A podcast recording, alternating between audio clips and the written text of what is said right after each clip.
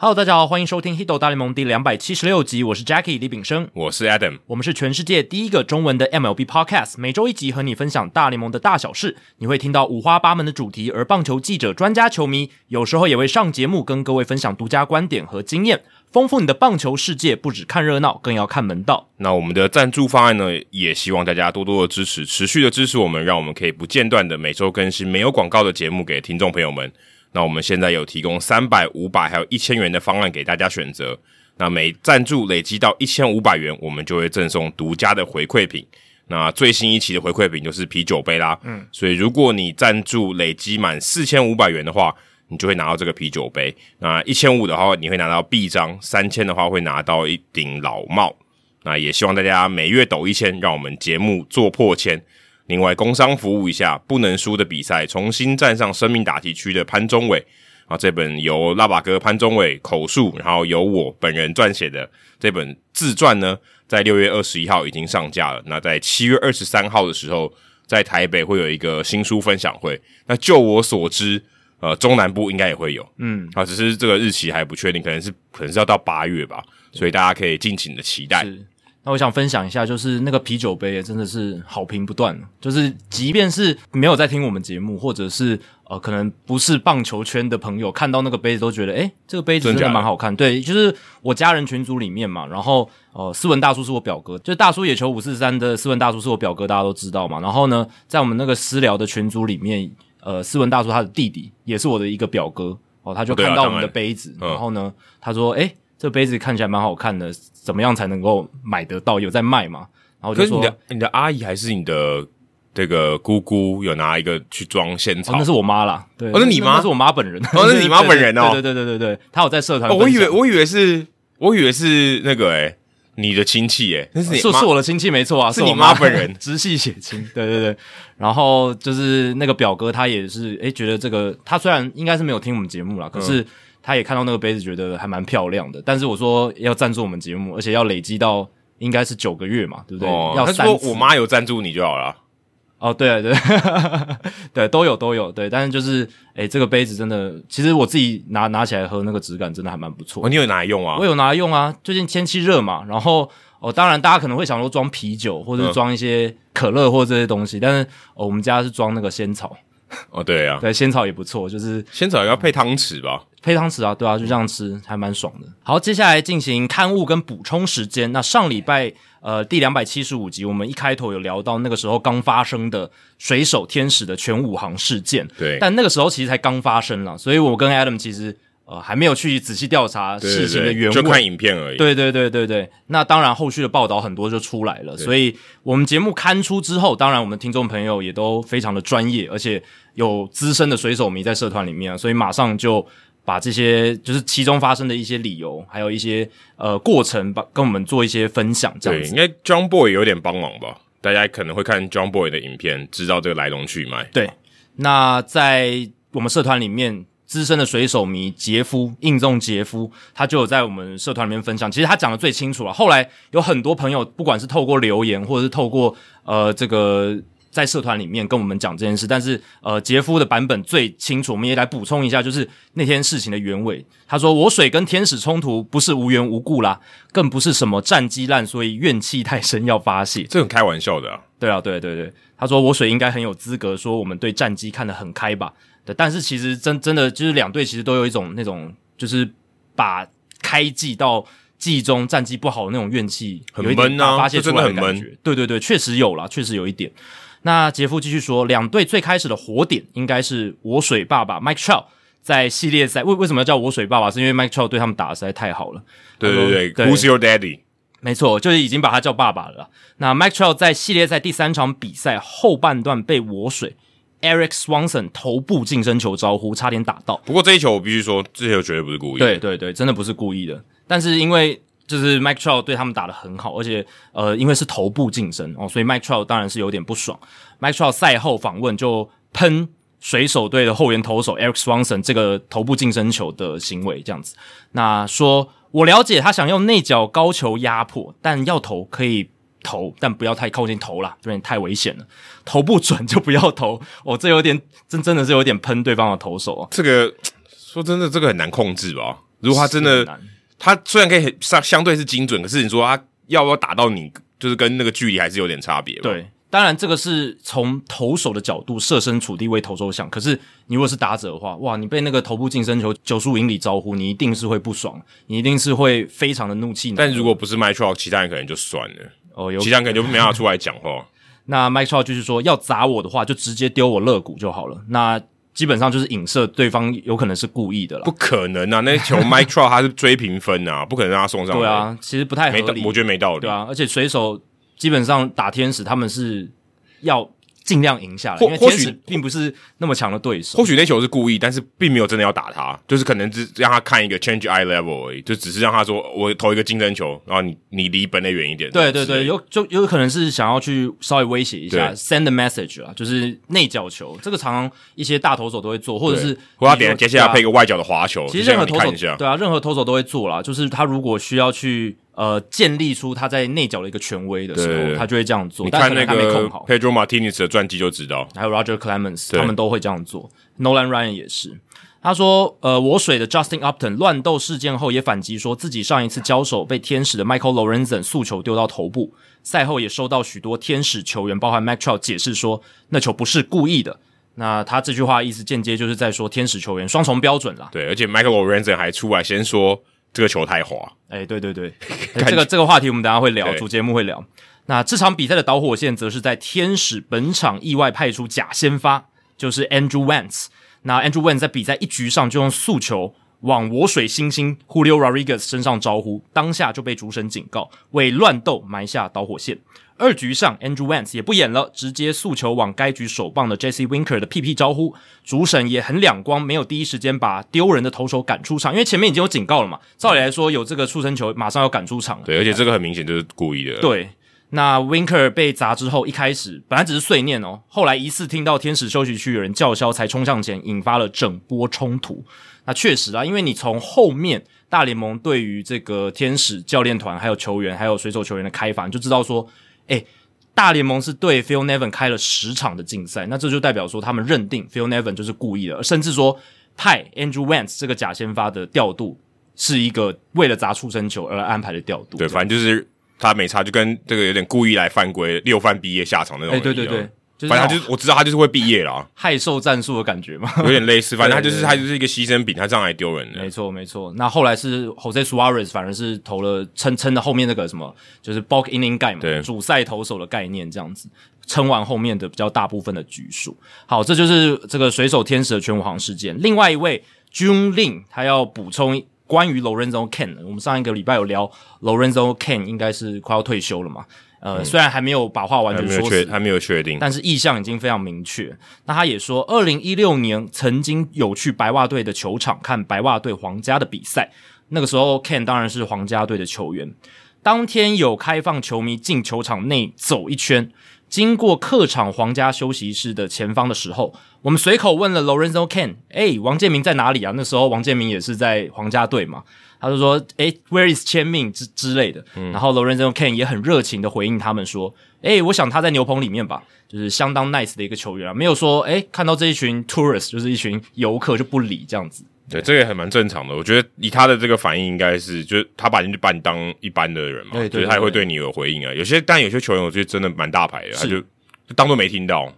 因为我们之前在春训的时候，像 Rice Iglesias 也是这种哦嗯完全没有价值，就跟你聊天，甚至会主动跟你聊天的。然后 Michael Lorenzen 某种程度上也是，罗润森是我们坐在那个摄影席，然后他坐在旁边跟我们聊天，对，当然 Adam 的帽子有很好的这种哦开启话题的效果， 对对对话题制造机。真的。那确实也有一些球员是他真的不太理球迷啦，但我不太理我觉得比赛可以啦，就是但比赛以外的时候，觉得还最好还是跟球迷有互动比较好，对对对不要不这样要不要太冷淡了。，对，真的真的，毕竟球迷是他们的衣食父 母，真的啊、就真的就是这对样，啊， 对人家来看你表演了。对，好，接下来是留言时间哦，他这个是写杨基被吴安打，就是他的这个昵称啊，嗯，但他只给我们四颗星呢、应该是有一颗星是不爽杨基被吴安打，在星星星上面发泄怒气嘛，可是。我们不是造成杨基被弯打的原因嘛，而且老实说，你给我们四颗星，其实我们可以哎哎 不回答、欸，对不对？诶、对，但没关系啦，没关系。他的问题是说布阵，他想要问关于关于布阵的问题。他说：“两位好，因为明年禁止布阵的关系，这还这其实还没有，这这还不确定对，哦还没有确定，对对对所以这个这个说法是有点错误的。嗯，想知道联盟最被布阵影响的打者前五名啊、当然不包括 Ryan Howard，他已经退休了，还有最不被布阵影响的前五名哦。那目前其实还没有确定啊，就算它这其实算是一个风声，而且你说禁止布阵，因为布阵这东西其实老实讲是有点模糊。对，就就是你是你你怎样禁止，这程度上有差别。细节我们还不知道嘛，对就是你到底是要进所谓的极端防守布阵，还是你只进外野的四人外野这种？嗯就是内野手不能站上草皮这种，对之类的，因为现在还有很多讨论，就是大联盟针对这个这个禁止防守布阵，他们的尺度怎么拿捏，这个还在讨论当中，而且有很多的专家也在讨论。那呃，大联盟的说法是在封管结束的那个时候是说，他们会在二零二三年开一个技术委员会嘛，对就是规则技术委员会。那那个委员会才会决定说，二零二三年哪一些规则会做修改，对哦包括投球时钟，包括呃可能有限制这个防守布阵。那禁止布阵到底是诶只进外野极端，还是说呃连那种战术性的都不行？战术性的就是说他可能只是离二垒近一点，稍微近一点，稍微近一点这可一种能，离抓双杀还更夸张一对点，这样因为也有一说是限制，可能内野手只能在某一个范围里面之类嗯的，或者是也有一说是内野手一定要在红土区，不能到草皮、嗯哦，这一这一种也有，但是这些细节我们都不知道，而且也不一定明年就真的有限制布阵的而且情哎就况。我了解，小联盟也没有在做啊、呃，对不小对联盟好像有实验嘛，有这么多，就是有还有真的很长时间在做吗？应该是近几年才有开始实验 OK 这个限制布阵的部分，但是呃，就是大联盟到底什么时候会来，就是这个禁止布阵的规则还没没有确确定对对那如果要看哦，这个至少五十个打席被布阵的人，然后他影响最大的，也就是他，如果你把这个有布阵的 WOBA 减掉没有布阵的 WOBA 的差距最大的人。哦，这样应该就是你要的答案嘛，所以你到 Baseball Savant 上面应该可以找到这个答案。对那我，们要告诉他答案吗？呃，我我我我觉得我想讲一点，就是因为这个最被布阵影响，就像你刚刚讲的那样子是理解是最合理的，就是说，呃，有被布阵情况下跟没有被布阵情况下的数据去做一个相差这样子，对然后去了解它中间的差距。可是在这几年，尤其最近十年哦，很多选手他就是一直都被布阵嘛，他基本上很少没有那种呃不被布阵的时候。嗯，对，所以你如果真的要去看他有被布阵跟没被布阵的数据，其实我是觉得那个没被布阵的数据的样本数实在太小，所以代哦，表我性懂不你足。的意思。尤其特别是他被布阵的效果特别好的人，对他就他的不布阵，就是正常布阵的情况下就会很少，他样本就变得很低。而且我觉得啦，那些已经被布阵非常多，可能超过百分之九十人，就已经代表说，其实他在被布阵情况下是有被影响的，所以各队才会继续对他布阵啊，对不对？那对，这个而已且经他还是能调继查续出打，来而的，且他如果还能继续打，代表他其实对布阵他还是有一一定的破坏力。对，如果他完全就是被布阵吃的死死的，他就已经淘汰了，他就他不可在能大对联他盟嗯可能了。被淘汰。所以，我、我是觉得说，你如果要看最被布阵影响跟最不被布阵影响，你直接看他被布阵的比例高低就好。因为他如果被布阵的比例越高，代表说大家知道，各队都知道，哦他最容易形成的就是那些拉打的球，然后我们就是疯狂的布阵他，所以等于说这种人是最容易于受到布阵影响的。这样，哦，我你这样讲，我觉得这样可以理解。你你反而是找到根源这样子。对，那你比比较不是从表现上来看，今年被布阵最多的，呃，在我查这个数据的时候是 Carlos Santana，呃，就是最近被交易到水手的。那他被布阵的比例是百分之九十八点二，哦，夸张哎，所以当然，如果你要一个 case 一个 case 看，说就是诶、他在被布阵情况下跟没被布阵到底是不是真的差距最大的，这个很难去说，因为我们没有足够的样本。但是我觉得光看他被布阵的比例，你大概就知道他应该是被布阵影响非常非常大的一个选手，这样子，对吧、那没被布阵的呃比例最高的，其实今年全联盟有十一个人还没有被布阵过哦，都是右打者。那像 Bo Bichette 啦，像 Whit Merrifield 啦，然后像呃，甚至天使队的 Andrew Velasquez 哦，他是左右开弓，而且他没有明确的这种拉打的倾向嘛，他就是 spread the ball all all the field，就是把球打到球场各个方向。还有我们前一集有讲到的 DJ LeMahieu 哦，就是推打也很强，然后也也有拉打的这种选手。对，所以我觉得像这种选手是最不被布阵影响的，那最被布阵影响的还是那一些就是哦强力拉打型的。对，就是然后基本上都是打，要么就是上垒，就是可能是保送或全垒打这种人。诶，对对对，因为他的挥击形态就是 all or nothing，全力挥，而且他都是大部分都是拉打。就你拉打，如果打到滚地球很强劲的话，他也会死这样。嗯，那他如果不小心打出反方向，通常是真的就不小心，就是按内角打球可对能啊，就挤到。挤到哦，或者是出棒太慢，然后不小心打到反方向这样子的感觉。所以呃，可以去 Baseball s a v a n 上面看一下，你大概就知道，诶，有哪一些人诶最被布阵影响，哪一些人最不被布阵影响。对，那你也可以去查查看 WOBA 的差距啊。其实你嗯到那个 search 里面，你可以找，它有一个 shift 的开关，你可以选。对，那要设定足够样本数啊，不然对意义不太大。这样，但今年我觉得可能还还真的不够了，因为对啊今年的话你，呃，你等于你要两边嘛，对啊有布阵跟没布阵，你至少都要可能五十个打席，其实这个难度蛮很高难的。很对，难。你看 Carlos Santana，他百分之九十八点二的打席都是有被布阵，他没有被布阵的只有三个打席耶，那这意义那就这不大个了完全没有任何意义啊！这个如数果据。如果今天说三个打席他都安打，那代表说，哎、其实布阵好像没哦效，，那我们都不要对 Carlos Santana，这这就布阵偏误那了，那就惨了， 对啊，这反而没意义不大。真的真的，所以在解读这些数据的时候，还是要就是把这个眼睛擦亮，这样子。对，至少你要考虑到说为什么要布阵哦，这个这可能是一个很重要的一个根本的原因。好，接下来是 Bonnie Light 哦，这个就是汤柔大了。嗯，那他说哦，他是一口气听完两百七十五集的人欸诶，对，因为我们那一集的时厉候害哦有扣号，就是说大家如果有听一次听完的，来来留言一下。哦，因为我知道他工作的时候他都会听，嗯，所以他工作时间很长，所以他应该真的有可能听完。一边揉手套的时候，对，我这边敲打手对套的时 候，他说陪伴我工作时的最佳选择，真的很谢谢你们哦。等于我们就陪他聊天啊呐、因为他一个人在那边弄，有旁边有两个人在跟他聊天，然后他也反正他也不不不回话，其实也 OK。而且聊的是棒球话题，对啊他也喜欢的美国职棒。哦，讲到生气的地方就用力捶一下手套，哎、对，还可以泄愤这样子。呃如果他是水手迷的话，就打打应该打手套他泄他愤。应该不是，他应该不是他应该 不是。好，接下来是本周的冷知识时间。那冷知识蹭时事话题，而且也蹭刚才我们讲到的这个人物。其实也是因为，哎、这个人有问到这个布阵的问题，我讲到 Carlos Santana，我才想到这个冷知识。吉他之神吉他之神，哦，这个你就不知道这我了不。知道有一个 Santana，有一个很强的吉他手啊，就是 Carlos Santana。哦，这我不知道，我跟音乐界没有那么熟对。 OK，所以也有一个吉他手是叫 Carlos Santana，但我们今非常天非常有名，我们今天讲的是这个最近哦，刚从这个皇家队被交易到水手队的这一诶、位。他是不是两度加入印第安人队？哎、对，但是他之前在他也两度加入水手队，对他之前加入水手的时候没有出赛，就马上又被转手交易掉了，对对对所以大家可能没有但印但象他中。也算有加入，有有有，所以他回国的次数非常多，然后费城人队他就只有一次而已，一次而已。对 对对，这个很这个很少见，全我看全大联盟应该不超过一百个人。因为通常你被交易掉或他就让你自由球员走掉，通常就是球队已经不需要你了，或者是你可能有一些问题，他不太要你了。可能他真的人和蛮不错的，，对啊，那桑塔跟纳他可能比呃有较不跟他一样相处过的人都会记得他。而且他的打击形态相对来讲，就是至少保底有上垒率这种，对对对所以怎么样你都至少可以有有贡献的项目这样子。那桑塔纳其实真的是蛮稳定的一名打者，只不过今年他的打击率是偏低啦。那到我们录音这一天是只有两成一零，但是他其实这几年我我觉得受到布阵的影响蛮大的，对所以他的打击率一直都蛮低。可是他的保送一直选的很多啊干，脆不要带棒子上去打，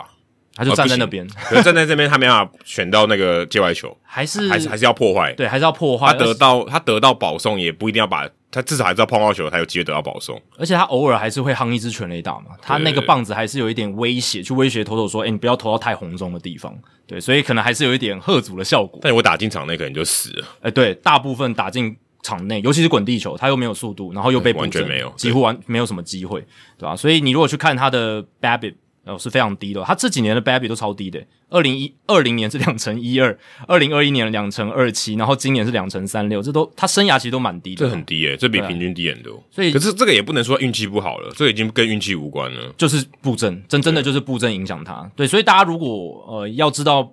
一个选手被布阵的影响，还有一个就是可以去看他的这个贝贝兹 b a b b i 值 B A B I P 场内球的安打率。那 Santana 今年三十六岁，他在六月二十七号呃从皇家被交易到水手。那皇家获得 Y Mills 一个二十七岁的牛棚右投，然后还有 William Fleming 一个小联盟的右投，二十三岁啊。那选秀的顺位不是很前面啦，所以其实这一笔交易，皇家他们想要做的是，其实是清出一个空间给他们备受期待的一垒手新秀 Vinny Pasquantino Pasquantino 哦上大联盟好这样难子念的名字哦。很难念，他是应该是意大利裔的，对，所以其实他们主要目的并不是呃，我真的要透过桑 a 纳的交易来换得什么很好的集战力，并不是，他们其实真的是也要清个空间给这个 Pasquantino 这样子。那水手这边就是获得 Carlos Santana 这样。那 Santana 他在二零二一年季前跟皇家队签下的合约是两年一千七百五十万美金，还蛮高的， 其实还蛮不错的，以他年纪嘛，对然后还有他的打击形态，还有他的守备位置也只能守一垒了。对啊，没有什么守备价值，那跑垒当然是负分这样子，对吧、所以当时签下这张合约，其实有一点大家觉得皇家真的是蛮佛的啦，对球员真的蛮佛的。那水手这边当然是想要强化打线，因为他们一垒手 Ty France 受伤了嘛，所以他们这段期间可能需要一些棒子的火力补强。而且桑塔纳虽然他打击率低，就像我们刚刚讲的，有长城炮火跟一定的上垒率，所以还是把他交易过来，加上诶付出的代价其实是蛮便宜的。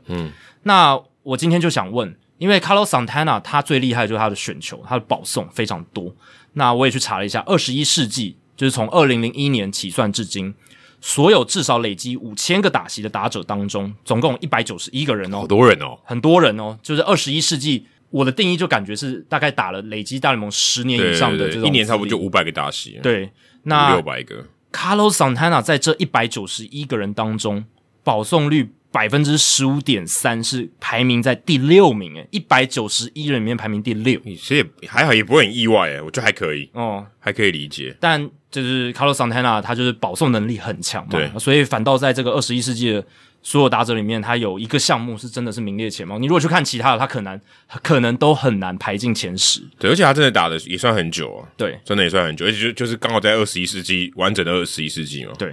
好，那我想问的是，今天冷知识的问题就是，那刚才讲 Carlos Santana 第六名，那对前五名是谁？就是在二十一世纪保送率前五名的打者，大家猜猜看，二十一世纪 Barry Bonds 就没有了哦、要五千个打席他，应该没有累积到五千嘛，对不对？哎所以对啊，二十一世纪他没打那么久啊，我我取二十一世纪也是希望大家说，大部分都是大家所熟悉的，哦就是最近二十年的这些球员，而且呃，至少在这个二十多年来，他至少要打一半十年的资历。 OK，一定有 Bryce Harper 跟 Juan Soto，哦，你猜 Bryce Harper 跟黄 Soto，但黄 Soto 有累积到五千个打席吗？可能哦，好像没有哈。他一八年才上来的，对对对，但他保送率应该是可以有接近这个水准，但是五千个打席、b 嗯 r y c e Harper 一定有啦好，所以你觉得 Bryce Harper 是其中一位？ ，Bryce Harper 打十年啦，对他一定对啊他他他应该有，他应该有还有谁啊？有没有提示？提示吗？可以尽量去往那个三纯数据的打者去想，就是保送三振全垒打的打者去想。三纯数据的打者，对，那二十一世纪最有名的一位对，Chris Davis，啊，Chris 但 Davis，是他可能保送有那么一个，多吗？但有一个你现在没想到，但是大家讲到这种保送三振全垒打的打者，一定会 Adam 想 Down，诶、对他可能是一个选项嘛，因为他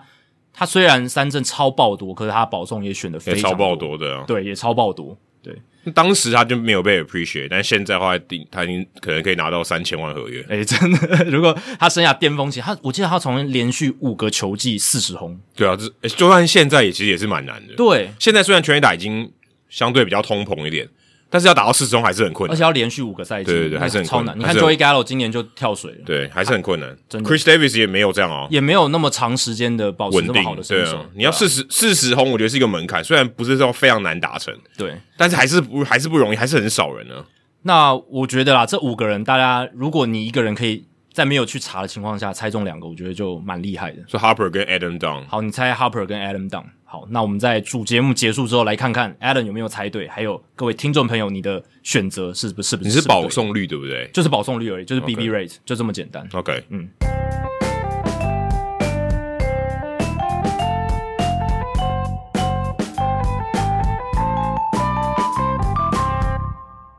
好，这一集节目我们录音的时间呢，正好是美国的国庆日，七月四号哦。但是早上看新闻的时候，看到了一个不好的消息嘛，就是芝加哥有这个枪击对案，对对，然后这个又是一个可能是随机的枪击案，然后有六个人死亡。那白袜队他们今天是有比赛的，所以他们本来是要有放国庆烟火，赛前有庆祝仪式，然后赛后也有一些庆祝仪式，但是都取消了。就不能轻。说真的，有时候说真的，有时候可能连比赛都要取消。啊对啊有时候如果这事情真的严重一点的话，其实比赛应该是会哦取消的，因为尤其在当地嘛。对，因为白袜队他们官方其实也有跟大联盟办公室讨论对要不要取消这场比赛。其实这个就是呃社会事件影响到职业运动很好的一个案例。当然，最经典的一个案例也不能说经典啦，就是最为人所知的，可能就是二零零一年九一一事件的时候。嗯，哦，那那时候我记得大联盟等个停赛十几天嘛，如果没记错的话。那这一次虽然呃事情的规模没有像九一事件那么大，可是刚好发生在国庆日当天，而且是芝加哥，算是美国数一数二的大城市。然后加上又有大联盟比赛，你看，呃，大联盟这边也有做一些处理，当然比赛还是有打的，只是说。呃，七月四号国庆日这么重要节日的一些庆祝的活动跟仪式，甚至芝加哥那一边，他们市市区的一些庆祝活动也都暂时先取消了。对，我今天看到 Akron 就是 LeBron James 的家乡也有发生枪击案，所以我看那个印第安人队 Akron 就二 A 球队今年也是取消比赛。对，其实这个是真的蛮不好的啦，尤其是呃七月四号美国国庆日整整个周末都是美国人非常重视的一个佳节啊。对，因为其实我觉得你理解国庆日，你可能在台湾，我觉得你很难理解。对对在美国真的这是一个，应该是除了呃，就是他可以说是除了那种家人团聚以外最重要的节日，我觉得可能就是就真的是跨，就是他们相当于圣诞跨节年到跨跨，就是圣诞节到跨年那段时间的第二个重要的节日。他们的跨年就是圣诞节到跨年，比较像是我们的过年，对，就是我们然后，的然后农历年节的回感觉。回家这样子。对对对，团圆。但是如果像我们的庆祝，可能是像跨年嘛，元对旦，对他们就是 Fourth of July，、哎就是对对对就是看烟火这样。他可能是跟朋友啊，就不见得会跟家人，然后就很开心这样子。对，所以也可以这样理解。那就是这件事情也让大家看到说，其实社会事件对于职业运动的影响呃是蛮大。那呃，我看到 Liam Hendricks 白袜队的后援投手也马上就是有发表他的看法，他对于这件事情这个枪击的管控，他是有比较强烈的意见，他是希望可以有这个更多严格的枪支管控的措施。他应该要是左投啊，很左诶、啊， 对他比较偏左一他点之前那什么，他说他选白袜队，就先问你们有没有 Pride Night。啊，这个对对对，我不知道这个新闻是怎么，就是这个呃，这个回答这个 quote 是前面问了什么问题，我就觉得蛮妙的。而且最近美国不是就是推翻了那个堕胎的那个法法对对对法案对嘛，所以呃，接下来各州可以自己决定要不要去允许这个合法的堕胎这样子。那 Leon Hendricks 他的老婆是就是非常支持说应该要呃，就是女性自主权，对自主权的这件事情，所以他们夫妻真的是诶、真的是比较偏左派一点可。他应该是澳洲人吧？所以对说真的他，呃，他可能没有美国公民的这个身份。 可是他可以表达意见嘛，对啊他是可以来表达表意达见意见的。好，那说到表达意见，哦我们过去这个礼拜有蛮多人在这个呃 Freddie Freeman 的这件事情上表达了很多的意见嗯啦。那 Freddie Freeman 是在上上礼拜的周末哦，在去亚特兰大做客的时候哦，非常的 emotional 嘛，很多情绪，很多的泪水。对，然后大家其实。你第一天觉得好像还合理，就是觉得哦，他第一次回到就是穿上道奇制服，第一次回到亚特兰大，呃，又而且球球队这个亚特兰大勇士他们安排的一些影片啦，赛前的颁发冠军戒的活动啊，确实蛮感人的。好，第一天呃哭的稀里哗啦还可以接受，但他到第二天、第三天到系列赛最后一场比赛还是哭的稀里哗啦，你就会觉得哇，是不是有点超过？对过，真的，你我觉得有点你多你。觉得有点多，对不对？呃，我想不到有呃，就是比滥情更委婉一点的词，但滥情有点太多，就是你的情绪丰沛到有点，我觉得职业球员这样可能有点真的有点过头，我觉得底线就是说，你不要让你的情绪干扰到你场上的表现。而且你的队友看得到啊，这是有点怪。你说你今天在在这个旅馆房间里面哭的稀里哗啦也就算了，问题大家看得到，其实那感觉有点怪、啊他是等于在几乎是全国转播这样子放送出去嘛？对，而不且队友队友感觉很怪，就是你你那么情绪化要干嘛？就是你在我们这一边，还是你想要回去那边呢、因为这些队友也换过很多队啊，对啊，也换过很多嗯队，大家也大概知道那是什么感觉，可是大家也不会维持这么久啊。然后 Clayton Kershaw 不是说，诶，就是有有情感，当然显示出 Freddie Freeman 真的很重视这个亚特兰大的这一段期间，就是那段十二年的生涯。可是千万不要把道奇当做一个 second fiddle 哦，就就是是备胎啊，对，好像我们只是个备胎，我们是什么 Plan B 这样子的感觉。你还是要把我们球队现在放在重心这样。对，就是呃是有有一点点说啊，你是不是看不起我们？对不对？哎、我们也很欢迎你啊，对为什么要这样？而且科小通常他公开发言的频率没有那么高，很他愿意公开发言，很低代，表他嗯很他真的很难，很他真的很少讲话。逮鸡打屌哦，算算是他蛮重视这件事情。不过还好的是，Freddie Freeman 那个礼拜其实打的真的很好，六场比赛四成四零的打击率，毕然竟后熟悉的场地，然后两发全垒打，两支二连打，一支三连打，他是那个礼拜国联的单周最佳球员，所以我觉得他的表现多多少少、哦、压低了大家可能觉得哇，他到回到亚特兰大有一点这种情绪过于丰沛的这种情嗯况这样子。好，但是呢，就在那个系列赛结束之后不久，Buster Oni E ESPN 的资深记者就传出了 Freddie Freeman 他解雇了他经纪团队 Excel 的消息。那 Excel 这家公司的主导人就是 Casey Close，然后是一个知名的经纪人、哦，他算是创立在就是在 Excel 这家公司里面创立棒球这个经济事业部门的一个主主理人吧。对他们有很多个部门，他算是棒球这个啊头头部门对的头，嗯那 Buster Oni 这篇报道里面就有写到说，Freeman 他对于 Excel 这个经纪团队帮他谈判的过程并不满意，就是指呃在球季开始之前，呃跟勇士队的签约谈判这样子，他觉得不满意，所以把 Excel 开除。那现在 Freddie Freeman 是被大联盟球员工会列为自己代表自己，对，就就 self 是就是没有 represented 经纪人啊，对就是自己代表自己，自己谈约，他自己的声明是说，他现在的经纪人状态是 fluid，他还没有决定下一步是什么，也有可能回到 Excel，也有可能，然后也有可能当然害尔新的人，对吧、但呃，self represented 其实很少见了。我我看了一下，不现在多不多，现在好像只有一个，就是 David Robertson，对只有他是就是自己谈自己谈的。那其他基本上这么大规模的职业运动，而且涉及的金额那么高，通常球员一定会找经纪人这对样子。，毕竟这种专业高度专业的事情要交给专业人士，真的。那其实 Buster Oni 这个报道出来的时候，大家好像还没有到那么意外啦，因为毕竟你看 Freddie Freeman 他感觉还是很想留在勇士，然后最后结果没有谈成，那你可能很快就会联想到会不会是经纪团队帮他谈砸了。但是第二天，就是 Buster Oni 这个报道出来的隔一天，美国时间六月二十九号，真正投下一个震撼弹的是美国 Fox Sports 的广播节目主持人 Doug Gottlieb，他忽然发推文爆料说，主导 Freeman 合约谈判的 Casey Close 没有通知 Freeman 勇士队的最后一个合约报价，就等于说隐瞒啦。他可能觉得说，哦，我还可以谈到更好的，我从其他球队就可以谈到更好的，我不需要呃再跟勇士队继续谈，也没有跟 Freeman 沟通，哦，就这样子，然后让他过去，最后，诶，结果谈判破局，然后导致说，呃，Freeman 没有回到勇士，而且接受了一个，当然账面上六年一亿六千两百万美金跟道奇队这张合约账面上是很高的，可是我们之前聊过了嘛，对，你把它延迟付款的金额五千七百万，那个价值去把它呃算是核算到现在的话，就是比较低了，其实对他等于是未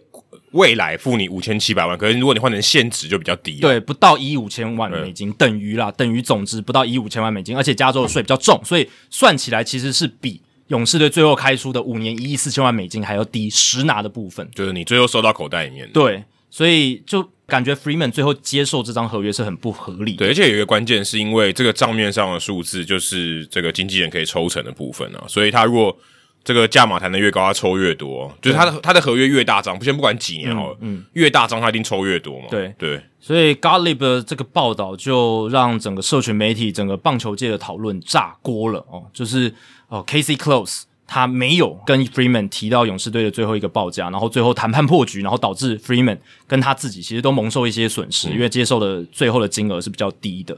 那不知道 Adam 你怎么看这个事件呢、我一看到 Gallup 这个推文，我就知道这个绝对是错的，嗯，不可能这种事情，因为如果今天是，我觉得说真的不可能，因为经济合约这种太大一张了，你不可能耍这种小手段了，对不对？你说就今天什么谈一个小的案子啊、哦，可能什么行销的案子，有一个人厂商跟你报价，哎，你说没有，我是有内线，对不对？嗯，我就是要袒护某些厂商，嗯，这听起来还合理一点。嗯可是今天这么大一个张合约，一亿多美金的合约，对啊我觉得不可能这样搞，因为这样搞的话，你一旦亚康，你不要说你啊，不要说这个合约或这个经济合约失效了啊，就你可能被 fire 嘛，对，你这个整个公司都毁了，好不好？对啊，是有谁敢找你代表啊对？这个我觉得完全不可能，因为嘖这个是一个真的是高度专业，而且还要强烈信任的。你知道今天为什么经纪人可以抽成？嗯不是他谈判技巧好、欸，他把你搞定你所有不想搞定的事情，因为那些事情就是很麻烦的事情，很杂，不然他不然他凭什么抽五趴？对，五趴很多诶、嗯，好，他凭什么抽？他今天他也没上场打球，他不用承担那些风险，他就帮你谈判，就帮你收一个服务费。嗯，当然还有可能后续还有服务，可是今天他收这个服务费一定有他的道理，好吗？对，这个东西是一个非常非常高度专业，不是所有人都可以去谈的事情。对，那我看到有一说啦，有一说是这样讲，就是呃，Casey Close 他是一个很大牌的经纪人嘛，然后有旗下有像呃 Zach Greinke 啦、Clayton Kershaw 啦、Swanson 勇士队的这个当家游击手都是他的这个客户这样子。然后呃，他这个这个说法是说 Casey Close 呃，有可能是他非常有经验嘛，当然谈判经验非常多，那不一定他每一笔就是在跟球队来回的过程中的每一个报价，他都报给客户知道。嗯，他这个这个说法，这是网网网友的说法，他们他他是觉得说，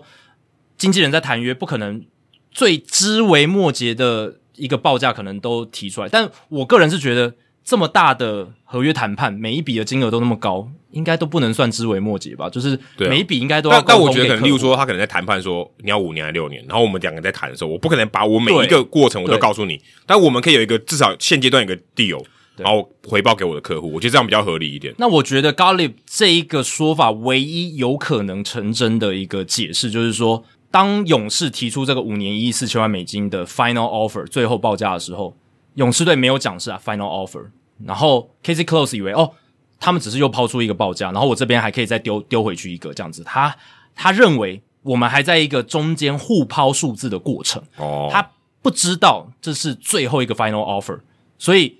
他等于说，哦，他可能也觉得，哦，那我先这个过程，我觉得我还可以把价格拉高，我先不要跟 Freeman 讲，我先再试试看可不可以再跟勇士队谈。结果没想到勇士队这个是他们的 ultimatum，就是他们的最后通牒。然后呃，KZ Close 说我们可能还要再提更高的，那勇士队这边就马上转向，就说，哦，好，那刚才那个是我们 final offer，我我不跟你谈了，我要去找其他的一垒手。不过这个有一个有一个道理在是说，因为他还是有一个时间压力，因为当时 Man Olsen 在市场上，对，所以他是有个时间压力说，我现在要 Freeman 还是 Olsen？如果我现在还在跟 Freeman 这个来来回回的话，Olsen 可能就去别队了。对，然后如果你是经纪人，你有 sense 的话，你会知道说勇士队一定也在考虑 o 对，可是如果他今天没有说他这是 final，那他也不能知道，他也不知道这是对 final 啊，那对那也不是他的错。如对果如果假设这些都真的是这样好了，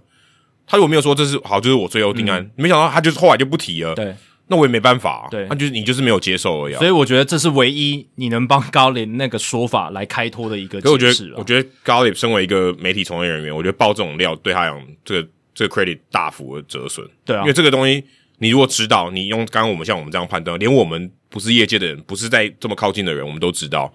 你这个这个说法真的是 not even close，对不对？重点是没有其他记者帮他背书，这是我觉得最大。因你为可这个以啊这是觉得很对他他们他有说说法是错的一个很很有我觉得力这的个证基据本的就是你用常理判断就知道，这绝对不可能。对，因为如果今天他说法是有根据，或者是说在业界底下已经传开的，一定 Jeff Passan 什么 Ken Rosenthal 都会马马上推文说，对，呃，首先报道是到高 l 然后我这边的 source 也可以 confirm 说，诶，这个他的说法是正确是的正什确的么的，对但没有人，大家都避之唯恐不及，有没有？大家都不太不太去帮他背书所以的，大家之后，如果你看哦，一个相对你觉得比较起人疑窦的这种、这种消息放出来，你看有没有其他人帮他背书，嗯对你就知道了。对。大家看到，就算高 l 他其实是有蓝勾勾的，他在推特上是有蓝勾勾，代表说他是推特官方认证，诶，一个媒体人这样对，子，就是一个呃，算是有一点正 credit 对，有一点 credit 的对，正常的一个活人，可是大家在看这些消息的时候，有时候第一时间看到那种非常辛辣，就你刚刚讲非常辛辣，或者是非常就的起人疑耸动窦，就想说这不合理吧？对我觉得真当然也的是有很多不合理的事情真的发生，但是但是这个事情就是真的你要多想一下。多看其他的 source，嗯，不管是 Jeff Passan、Ken Rosenthal，或者我刚刚讲 Buster Olney，他们都有很多业界的内线，嗯而且都是很可靠的消息来源。呃他至少会去问了，因为他对说真的，这也是他一样是 credibility 的问题。没他如果错今天发了一个错误消息，他被骂翻了，好不好？为什么我们今天看到 Passan 哦、跟 Rosenthal 或者是 Olney，或者是像 Heyman 他们的推文，我们会觉得有比较高的可信度，就是因为他们累积下来的，他也不敢自己 Credit，他也不敢自砸招牌。其实这个道理跟 K C Close 完全一模对一样啊。媒体也有这个 credit 在谁要自砸招牌？他们都已经弄那么高，哎、他今天他自砸招牌的那个机会成本多大、对啊他疯了吗？所以你看，现在像有砸过招牌的 Bob Nightingale，对现在大家看到他的推文都会想说，笑一诶下搞不好不是真的，然后还要去看其他的但记者，但大部分还是真的，大部分真的。大部分真的，百分之九九都是真的。 Nightingale 还是我觉得蛮有资历，而且他的内线也很多，而且相对来讲蛮可靠。对那 Gallup 他平常又不是专跑棒球的，对所以看到他的推文真的要打一个问号。他可能有点建立建立信息，对，就是这是一个错误的 lead。那 Casey Close 马上在他的这个推文之后就发了一个严正的声明，哦说 Gallup 的这个推文是不精确，而且应该说不正确，是错误的。然后如果有可能的话，会采取法律行动这样呃，子。对，保留法律追诉权，就对台湾现在常讲的。然后 k z Close 还没完哦，他接下来的推文是呃他的这个声明啊，应该是声明左批 Gallup，右批勇士队。他认为 Freeman 去亚特兰大那个周末，球队人士传递给 Freeman 的资讯并不正确啊，因为 Freeman 那一次回到亚特兰大，其实他跟很多球团内部人士有聊过天，然后得到了一些，哦，就是他觉得说可能原本不知道，对，，本来不知道的事情哈，原来我的经纪团队没有帮我怎么样怎么样谈，然后哦，原来勇士队不管是 Alex and Dablos 他们的棒球事务总裁，还是球团内部人对我的看法是这样，而且他们有提出一个 final offer，然后我好像没有听到，对，所以那时候 Freeman 是有一些维持，那他也才会把这一个 Excel 算是解雇嘛。那 Casey Close 是认为亚特兰大内部人士对于 Freeman 传达这些讯息不太精确，然后 Close 强调他跟他的经纪团队都有把双方的这种合约报价都有让 Freeman 全部的知道，没有隐瞒任何事情。这很正常啊。哎、人家是一个专业的经纪团队，我不认为他会犯这种错、哎可是我觉得那那 Freeman 干嘛那么不爽？我觉得 Freeman 就是想要知道太多哦这种东西你就是合约 deal is deal，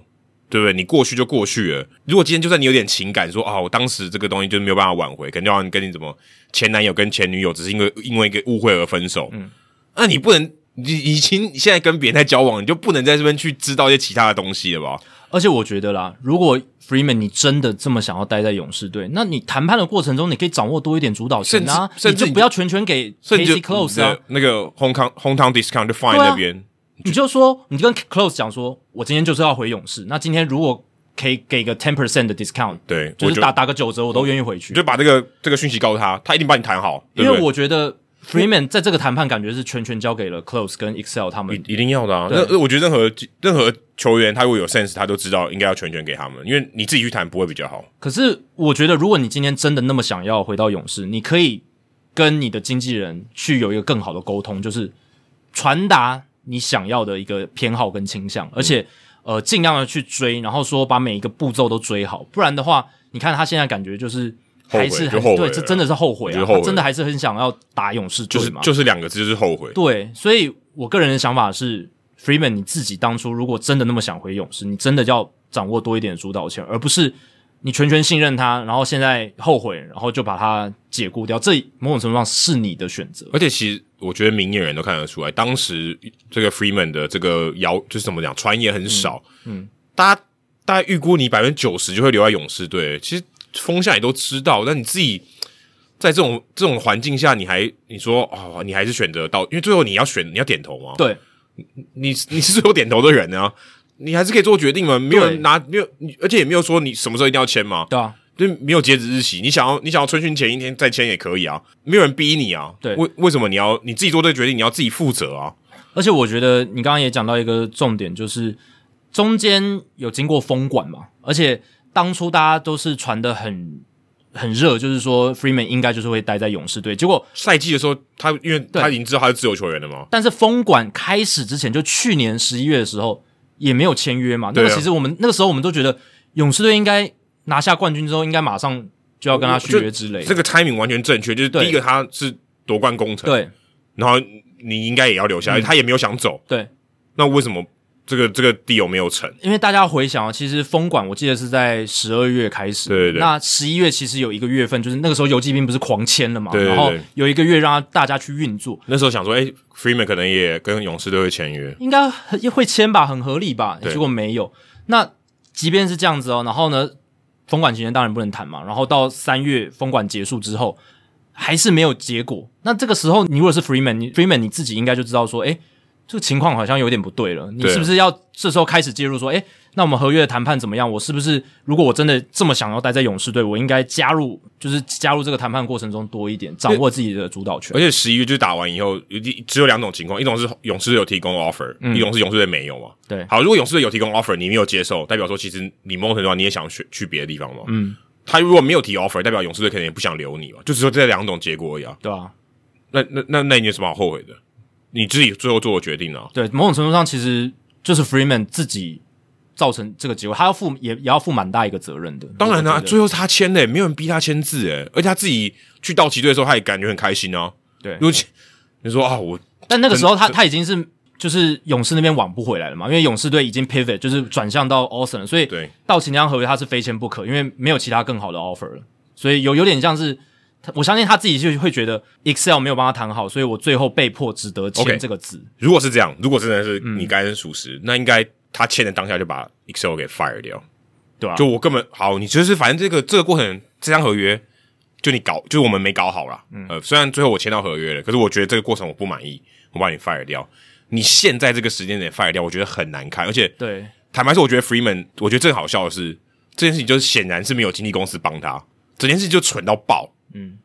你也不应该用 Garlic 去发这个推文、对啊你你这个你一定有人去 leak 嘛，你一定有人去对透露这个东西，整件事情都蠢到爆，你就是自己的形象也毁了。对啊以后谁敢当你经纪人？哎、我的客户在背后捅我一刀，对不对？虽然我没有帮你谈好，可是 business is business，、而且我最后也帮你谈到合约，我不是说把你搞砸，对不对？说最后就像 Mi- Michael Conforto 没签合约，但这情况不一样，我没有我没有把你说弄到你这球这个球季没球打嘛，对啊，那结果你结果你我们交易成了，你还捅我一刀，然后然后想要损害我的 credibility，我觉得这完全不 OK。但你刚刚讲他当就是在签跟道奇签约当下没有 fire 掉 Excel，主要就是因为他那个时候还没有听到勇士那边的说法嘛，他可能以为是勇士那边真的是踩的线很强硬，然后真的不想要他。对，好，再顺着这个，如果是这个，如果这个是对的，那他根本就不应该去听勇士，而且他如果因为勇士说的话，然后把他 fire 掉，那更蠢。对啊，我觉得这更，如果假设我我相信这你刚才说的是对的，我觉得这样更蠢。他就是太感情用事了嘛，就是等于说他就是听勇士的一面之词，然后就然后完全转变你可以他对于听 Excel 的想法然。后你做，但是你这个动作是你可以选择的，你可嗯以说好，我去听他们讲，但是好，我知道我忍住，我因为我我就是我就是没有做一个正确的决嗯定。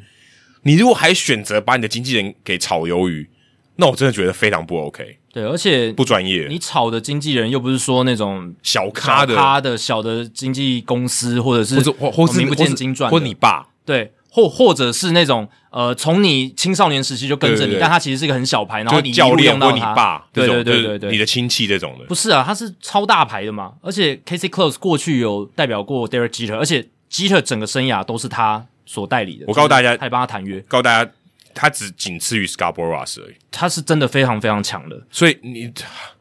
他是数一数二的好吗？他绝对不会给你乱搞的。而且 Jeter 那个时候，大家如果还记得，其实到他生涯的尾声，其实都还是签了非常好的合约。在二零零六年那个时候，他签了一个五年六千五百万美金，而且在更早之前啊，就是在两千年的时候是十年一亿八千九百万美金，甚至到生涯晚期，Jeter 二零一零年的时候，KZ Close 才帮他谈了一个三年五千一百万美对啊，金很，厉害。都很厉害。那老实讲啦，Jeter 对于 KZ Close 也是没有什么怨言，而且甚甚至是蛮赞誉他的。甚甚至 Close 是因为 G 的招来很多客声人，名大噪，对声名大噪。而且你看，Clayton Kershaw 也是他的客户啊吧？那其实 Kershaw 就跟道奇队后来的谈约的过程都还不错嘛。哎其实你这样讲一讲 G 的跟 Kershaw 加这两个好，他当然客户有很多嗯啦，这两个都是留在母队一个很好的范例、欸。对啊，他们其实都可以走好不都好，有谈成啊，他们其实都，有而谈成且他们都在 FA 的时候，他们其实对可以走的。所以你要想哦，今天真的是 Excel 的问题吗？诶，搞不好是勇士队他们真的就是真的是没有告诉他那是 final offer，然后最后很快的转向，因为他们是在据报道是写说，在勇士队提出最后的那个五年一亿四千万美金之后，嗯他们在呃 Casey Close 说 We'll get back to you，或者是我们这个还没有接受这个条对，件我之们后，再讨论一下大。概两三天马上就交易来了 Matt Olson，所以因为等于 Olsen- 是让因为 Olsen 那个交易其实对很快，很快，所以是让 Casey Close 有点措手不及。我觉得他某种程度上也是有一点被 blindsided，对对有点被突袭了。真的被突袭的感觉。对，所以你看，我们刚刚讲他代理过，呃，他他是 Clayton Kershaw 的经纪人，然后又是 Derek Jeter 的经纪人，过去他们都是有跟母队这样常年的待下来，而嗯且这些即便是到生涯中后段，伤势比较多了，成绩下滑了，呃都还是可以续约下去。所以代表说，其实 Casey Close 他有这种谈约的功力，他能够让这一些大牌的球星，或是所谓的球队看板球星，他如愿的待在他想要待在的这个母队上嗯面，而不是说每一次呃需要这种交涉的时候都跟母队谈判破裂，也没有对。所以这件事情，呃 f r e d d y Freeman 只听勇士的一面之词，就整个性情大转变，然嗯后把 Excel 炒掉。某种程度上，他自己的 责任可能也要负一些、哦。就我觉得有点感情用事哦，真的而且哎、而且这种感情用事，你 fire 掉经纪人，我觉得 OK，就是好，你真的很不爽，反正这是你可以决定的嘛，你就嗯不想要付钱的嘛，你不想、不想要继续合作，OK。后面那个事情不要放出来，你很难看。其实蛮难看的，我觉得整个是事件嗯很就你何必呢？对不对？你何必说我的这个经纪人没把我搞好？你如果把他 fire 掉，其实也说了一些事情的嘛，对不对？对你后面再讲那个，我真的想说，以后谁敢当你经纪人啊？对，其实 Freddie Freeman 如果他自己真的不满，他真的他最好的做法就是好，你解雇 Excel，然后什么话都不要说，对然后就让这件事情到此结束然。后如果业界他们知道，就知道，就对嗯是经济的业界知道就好。对对对，你让全部人都知道，甚至我觉得道奇队球员知道就很难看。因为 Free Freeman 后来就是说的那些话，就是说包包含了就是哦，我因为在去亚特兰大那个周末，我听到了一些事情，我我得到了很多我之前不知道的资讯，这些其实都在捅 KC Close 到了，对啊其实就是在一直在捅他，就说你没有告诉我这些事情，对，然后没有帮我谈好哦，所以我把你解雇。这些其实老实讲啦，呃，如如果有一些跟事实没有那么符合的话，那真的就是你真的对于 KZ Close 很不易，对不对？就就是 就很不易。啊虽然可能 close 有拿到钱了、啊但是我是我就是觉得这样就很不 OK。当然有一部分可能也有一点真实，但是我现在目前是倾向，我觉得没有，啊我 KZ Close 应该我没有没有那么糟糕。我相信大家都说都是真话，我相信假设 Freeman 也说的是真话，可是你就不应该这样做。我就这嗯样，我就觉得就是不应该做，因为你你做这件事情以后，你对所有人都不好，嗯你只有自己爽，也许你自己也不爽。所以目前看起来最合理的就是勇士队在谈判的最后没有把五年亿四千万定调为是 final offer，对然后让 KC Close 以为他还有机会就，不要拉倒了。但是最后勇士队有一点杀个 KC Close 措手不及，对直接转向到 Olsen，对，而且这个还不是说我就取消合约，因为取消合约搞不好还可以再再重启嘛。对他就签了 Olsen，代表你完全没有回头路了。对，所以某种程度上就是勇士队杀 KC Close 措手不及，是 KC Close 可能之前不管是帮 Jeter 谈判，帮 Kershaw 谈判，可能没有遇到的情况，哦，有可能。有可能的，所以。他也有我，我觉得他也是 taken aback，就是他他有点吓到，当然，我觉得可能也要考虑封管的因素，因为那个时对，间因为对时间，说真的，它跟一般说可以慢慢谈的情况有点不太一样。因为如果是从十二月谈到一月、二月，搞不好就很就有有谈持续成了有持续在进行，也许慢慢谈，进度没有那么快。可就是因为封管过后啊，整个时间都压缩了，所以帮勇士队说话的话，就是因为封管，他们已经三月份，他们要赶快找到一个一垒手，而且要把赶快定下来。但因为他们真的就没一垒手，对啊，就就没没时间了 因为，他们所以真的就没有一垒手。迫于时间压力，他们跟 Freeman 的谈判不能拉的那么长，不然可能就被其他球队 Olsen 就被其他球队签走了，对所以他们要赶快。其实所以 Olsen 才是最可怜的，其实 Olsen 才是 Plan B。如果整件事情这样看下来，虽然都没有提到他名字，他才是 Plan B，他才是最可怜的。我觉得，嗯因为代表说勇士其实很想要 Freeman，对吧？嗯对也想要也想有要，些很想要 Freeman 嘛，但发现 Freeman 不要嘛，嗯，当时嘛，嗯，所以才选了备案，就是 Olsen，这感觉更怪吧？我觉得 Olsen 本人跟道奇队的其他球员，应该感觉我们好像都是备胎、欸，就是都在这个讨论里 Freeman 面是你有主动权没有错，可整件事你把它弄得很难看，让大家都觉得不好受。那经纪团队就是报道写说，Excel 这边开出的两个报价是五年一六千五百万跟六年一七千五百万。然后报道也是写说，Excel 那边当然也是也算是有拉一条线啊，他们态度当然也不能太松软，毕竟这是一个大约的谈判。对对，所以最后他们谈判的最后的结果是这两条线哦，就是看勇士要不要接受。可是我相信 KC Close 原本以为还可以，maybe 再靠拢到中间嗯一亿五、一亿五千五百万之类的，但是最后就没有成真。那啊、呃这件事情就有一点烂尾啊，搞真得的要蛮怪就怪难看封管好了，的。呃，我觉得封管要负也要负责任，对对，至少封管是大家一起承担。，对，但至少呢，KC Close 他现有手上握有的这些球员，他们表示这个事件不会影响他们跟 Excel 之间的关系。嗯包括到像 Dansby Swanson 跟 Andrew Benintendi，像 Swanson 他就说，哎，这个事件不会影响他接下来的这个跟 Excel 之间的关系。那 Swanson 他今年结球季结束之后就会变成自由球员了，复复制一个 Freeman 的这个情况，所以对这个休赛，呃，应该说这个球季到后半段的尾声跟休赛季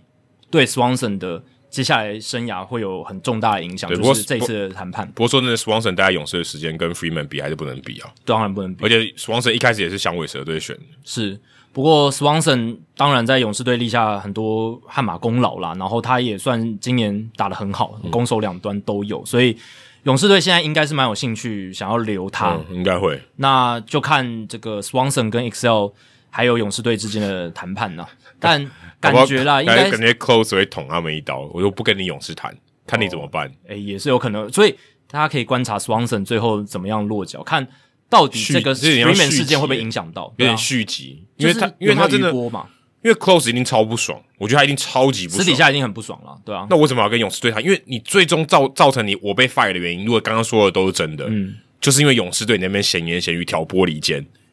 你才让我丢掉这个客户嘛，对一定是这样，不然这对啊，因为因为 Freeman 说的那些话嘛，对啊，他听到那些东西嘛，嗯然后最后出来说哦，因为我听到那些东西，所以我把他 fire 掉。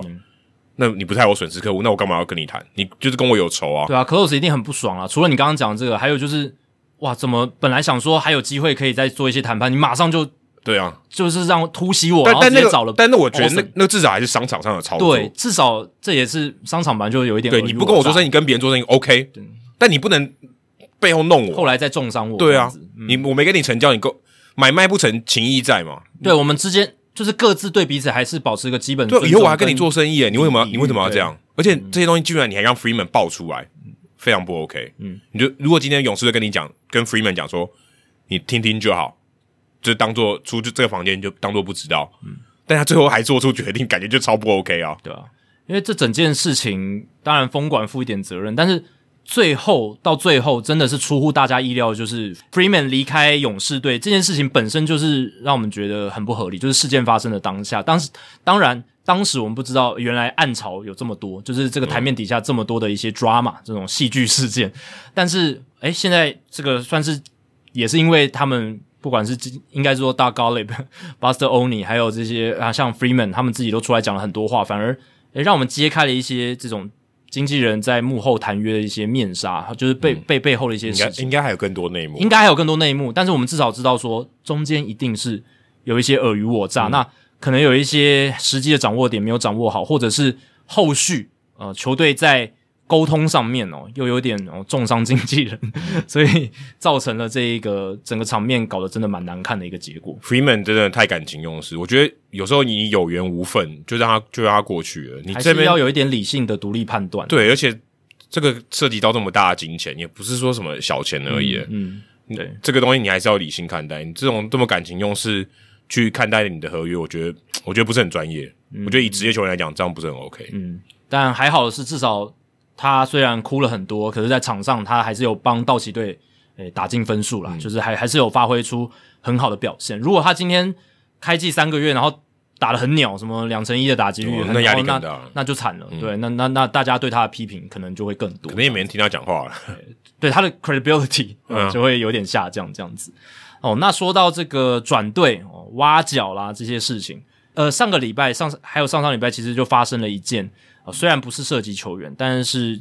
跟教练有关的一个挖角事件，就是双城队的投手教练 Wes Johnson 在球季的中间，我们现在在季中嘛，他被挖角到了大学球队哦，Louisiana State University（LSU） 路易斯安那州大，那也算是一个棒球名校 （NCAA Division One） 第一级的球队，也是非常顶尖的一个棒球 program 哦。对非常顶尖，LSU 超多的校友的，超多超多。那这个事件哦，虽然我们节目上其实也很少聊到，就是跟大学棒球相关的事情，可是，诶，这个季中的挖角哦，非常的不寻常，然后也让大家有很高的关注。整个美国的棒球界谈论这件事，谈论是非常多的，对所以我们今天也来讨论一下。那 Johnson 呢，他其实最早也是一个大学球队的教练嘛，他最早有待过这个 Dallas Baptist、Mississippi State，然后后来是在阿肯萨斯大学嗯，被挖角，就也是但他也只待一年。对二零一八年的时候被挖角到了这个双城队这样子。那个时候其实他算是蛮少数的，就是业界里面从大学球队直接哦成为大联盟球队教练团成员的教练，这是非常少见的。我看一下棒球美国 Baseball America 它的报道是，过去四十年来那个时候的 West Johnson 是第一位有这样子的经验的教练。等于从 NCAA 直升大联盟，而且是对大联盟的教练团，还不是到那种小什联么盟嗯小联盟球队，不是。当然有很多大学教练进职业嘛，然后就是从小联盟开始熬。对对对对可是 Johnson 是二零一八年的时候直接到了大联盟的教练团里面，这是很少见嗯可。能有点像尼福德这种吧，就是他有一对个对对对特殊性。嗯嗯，他不是说啊，因为有些东西真的是要戏棚下站久才是你的位置嘛，对那可能就是特殊性太高。对。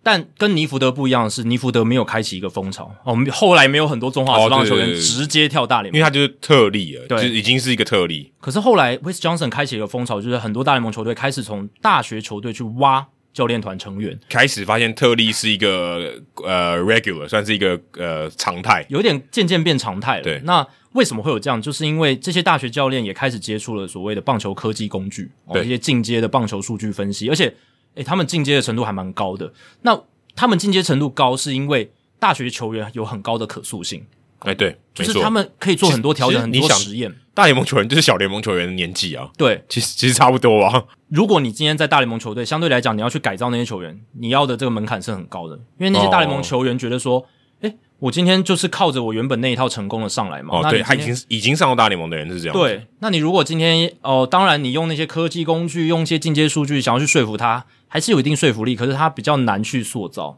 但是在大学球队不一样，那那些教练有很多挥洒的空间，大学教练，嗯，对，所以越来越多教练在大学获得成功，而且获得美誉，然后最后就被这些大联盟球队去 hire。那 West Johnson 算是第一个哦这样子的人。他很年轻，他才五十岁，哎，其嗯实很、其实很年轻。对，那他这一次被挖角回到了大学球队 LSU，那是因为 LS LSU 原本的投手教练 Jason Kelly 也被挖角，他被华盛顿大学挖角去担任球队的总教练觉。得大风吹了，真的是大风吹，被被挖来挖去这样，所以 Wes Johnson 是要去递补上 Kelly 留下的职缺。那我一开始看到的时候，我也觉得说，诶，这其实蛮反逻辑的。你一般来说，你不会想说，我一个大联盟或者说棒球从业人员，我今天能在大联盟成绩应该是最高殿堂了吧对？啊，看的东西越多，然后资源也越多。不管是我其实各个层面都是哦，像球员、裁判、教练，应该对他们来讲都大联盟成绩极致了吧？对不对，或者是管理阶层也是哦。哎，对，管理先生也是，我今天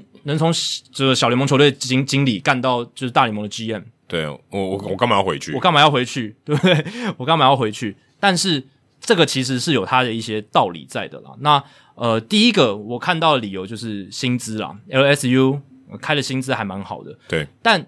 我一开始看到的报道有说到七十五万美金年薪的，嗯，但我后来发现这个好像是错误的，因为后来 LSU 有好像有公布他的薪资。年薪是三十八万美金这样子，那这样比双城给他的还少哎，呃，双城好像给他四十哎。对双城在二零一八年的那个时候是给他三十五，那可能这段期间到了二零二二年有涨啊哦嘛、我我看到报道是写四十，如果按是四十跟三十八，那完全你没看到道理报道应该是写就是他离开的时候的薪水，，对对对刚到的时候二零一八年可能是三十五，那个对，时候那的代表报说他离开反而去一个更低的薪水，就比较低一点，可是。呃，这个比较低的薪水有其他的条件，就是他每个月有八百美金的交通津贴，还有两万五千美金的搬家津贴这样那。能能差多少？真的嗯没有差很多吧？但呃，LSU 开的这个合约是三年了，哦就是这个保障还蛮长的，这样子。对，这是一个，就是我是觉得第一点是薪水没有输大联盟球队太多，我觉得这是一点。如果今天是三十万跟四十万，哦，那可能差很多。那 LSU 开出了一个 competitive 有竞争力的薪水，哦，可是如果觉如果我觉得你要在一个安逸的条件下挖角对方，你应该要开非常高，嗯，就可能甚至开一倍。嗯，现在就算业界，先不讲棒球界好了，你要去挖一个人，他在这个公司里面已经就是一个在一个很稳的位置对，他是投手教练呢、欸对，嗯很稳的位置，他不是那种会随时会被取代的哦。你你一定要花很高的钱才能把他挖走，对，因为他很重要嘛。对，而且对方也可能不放嘛。对，那你今天我觉得看到这个有这个这个薪资，我觉得没有到非常有竞争优势。我所以薪资当然没有到非常非常超超出非常高，甚至是低一点。呃，当然有有竞争力，可是是低一点的。那为什么 West Johnson 还会接受？当然有其他理由。第二个更重要的就是，大学棒球球队的工作不用像大联盟球队那样那么奔波了，对这啊是一这是真个的最大的有利条件。因为比赛就没那么多、啊，对大学棒球的赛，美国大学棒球的赛季是二月到六月，那以今年为例，是从二月十八号到六月二十七号这样子嗯，完其实整的一个蛮赛短季。的。蛮短的。所以你从七月到隔年的一月，有大约七个月的时间就是训练了，训练，而且你是可以住在固定的地方，你不用对 一直跑来跑去，一直就是 on the road 这样子。你如果是大联盟球队教练，你基本上是一整几乎一整年，你只有休赛季可能呃十一、十二、一月哦、这三个月吧，你可以就是待在家里。对，因为去钓二鱼，月开始你去就要到钓球去队了啊钓鱼或什么的，对啊搞不好还一月就要去了。对，搞不好一月更早就要去了。那大学球队相对来讲，可以给你一个嘖安定的生活环境。五十岁的人，我真的觉我是觉得有点不太合理啊。但这个是大部分媒体或者说专家在评论这件事的时候，对他们提出一个最大的理由啦，对吧、然后还有就是刚才讲的薪资算 competitive，然后哦，再来还有一个就是我觉得也蛮有道理的，就是我刚刚有提到，就是你在大联盟球队其实很多时候是在 ego management，你是在管理他们的这种，就是有些大牌球星，其实你也很难去改变他们，你其实是在管理人和。哦，不一定是真的是在教他们什么呃一些新的投球技术或者球路设计。有时候你其实在做的是怎么样把这些投手的情绪管理好的对，感觉。这个很正常，这很正常。我觉得这这个完全是你本来就应该要做的事情。对，那 West Johnson 可能更想要的是，他希望能够做更多这种球员可塑性的改造，这样子就是去改改造球员这样。那在大联盟这一块，他当然也是有一些成绩了，可是他可能也觉得说，诶，阶段性任务完成，那他嗯想要回到学校，然后。去改变一些年轻球员这样子，这个是也是一个理由，因为大学球队就像我刚刚讲了，可塑性很高，他愿意接受你讲的一些东西，比嗯较容易接受啦，这样子。对，所以大部分就是这几个理由，对啊，然后再加加上就是 LSU 也是一支很有名声、对很强很有的一名声支球队，这样子愿意花钱，愿意花钱，因为我刚刚讲到 Kelly 离开嘛，就是前一任的投手教练离开，Kelly 的合约是三年九十万美金，就是他在 LSU 的时候，嗯所以等于。呃，LSU 多花了，就是再多花二十多万美金，再把这个呃 West Johnson 延揽过来这样子。可我觉得整件事情最不合理的地方就在于，这件事情如果都发生在休赛季，哦，OK，嗯，或你就没合约，哦，就说哦，你现在是一个大联盟投手教练，好，现在没有人找你，是不是？那我们大学队欢迎你。对，诶，结果没有，现在是在季中，诶，对，是在季中是，而且这是很罕见的。而且还你还不是搞到乌烟瘴气的球队，你说哦，这个球队我真的待不下去了，好烂哦，怎么打怎么输，对不对？可能就像天使队一样，怎么打怎么输。没有，双人队现在至少他当时这个消息披露的时候，他还是美中第一。呃双城队是一个 on the rise 的球队啊，对是现在是气势蛮好的，就至少你虽然说不管战绩怎么样，但我可以确定他气氛应该不会太差。嗯，哦，至少没有说让你想要走的气氛。 对然后你选择在这个时间走，其实对于那些球员，就他的旗下的那些投手来讲，我看报道也说他们非常错愕，因为这个 out of nowhere，对你说我觉嗯得啊，不行，这个 West Johnson 真的太烂了，我们跟他不合，你怎么把他放在这位置？对，给我给我把他调走。好好，LS 要你是不是？好，你就去。没， 这也不是这样。嗯因然为后， Johnson 是很好的教练对啊，然后很受喜爱的，然后就哎、你就这样走了，对， 而且是在一个季中的情况下。因为 The Athletic 有报道，就是双城是很晚才知道 West Johnson 有私底下在跟 LSU 谈哦，所以等于双城队有点被突袭了，哦，有点被突袭了而，且说真的，我觉得如果先不论他这个执教功力怎样，或者他改造能力怎么样，我觉得这个在职业道德上，他道义上说不过去，他其实也不 OK。我觉得以后如果职业球团要找他，我觉得也会考虑说，有点却步，哎、你至少把这个球技带完吧。嗯，对，这个因为大家球技的概念是一个完整一个完整性的概念嘛。就像跑马拉松，对你说对哦，我跑我跑我报全马，嗯，就跑半马就放弃。你说不能，你不能说我完成一个半马，你就是你是全马放弃了，对吧？对但因为如果他休赛季才接受这个 offer 的话，就很尴尬，因为 LSU 因为刚刚讲大学赛季是二月到六月，对等于七月是一个重新一个新的循环，而且对七月中是有选秀的，所以 LSU 可能也是想赶着哦，在选秀之前把 West Johnson 找进来，这样他才能这样完整一个季度，对然后对于下个球季就有影响力，而不是说哦到十一月才把他害进来，那个时候其实球队阵型都已经算是固定定下来了，对对啊，那就比较不符合 LSU 的需求，他们是赶快要找到人，因为 Kelly 已经被人家挖走了，对，所以他们很急。那 West Johnson 就是在六月底双城打完守护者的那个四连战之后就离队，所以等于是做到六月三十号结束，然后七月一号就在 LSU 上工这样子。对，所以这一切发生的非常快，这个消息是到六月二十七、二十八号才出来的。对，这真的很不寻常。然后双城听说真的是在六月下旬，就是二十几号之后才知道这件事哎、情，其实这个如果以职业职场上还蛮扯的啦。不不是应该就有 two week notice 吧？对啊，就我是觉你至得少要两个礼拜，两个礼拜提醒吧。对不然啊，因为你不是那种一般我们讲说试用期 probation 的时候，你三个月内嘛，你对啊说你、对啊嗯你当天要离职或什么，你可以可以可以谈一下。你如果做过那个时间，代表说你一定有一定的你有任务在身了嘛？你至少说两个礼拜给我交接嘛，就台差不湾多十差不多十天台湾好像是一个月，哦，一个月的话可能超过一年就是这样。对对对对，要工作超过一年的话，对你要提前对一对个对月对告对知你的雇主。所以如果你超过 probation，就是我们一般讲试用期，对但也可能没有试用期，但对至少你就两个礼拜要跟人家讲嘛。对啊，不然你你如果手头上有东西，你说你你你呃一个礼拜后要离职，你怎么交接？台湾时间如果你是一般工作的话，你是五天嘛，一个礼拜就五天。啊对，那你怎么办？你怎么交接？根本来不及啊、而且 West Johnson 是已经带了五年了，哎，他二零一八年就进来了，又不是说甚刚至进你来可能要一年前就跟人家讲，对， 所以这个真的是杀了双城有点措手不及。不过双城也真的是很有情义啊，就那个放了。放了，而且 Derek f e l v y 也发了一个声明，就是说给他祝福，而且就是也感谢 West Johnson 在这些年来的贡献。确实啊，West Johnson 在来到双城之后，双城的投手的阵容是真的呃变得蛮好的。你说撇除二零二一年那一年，真的是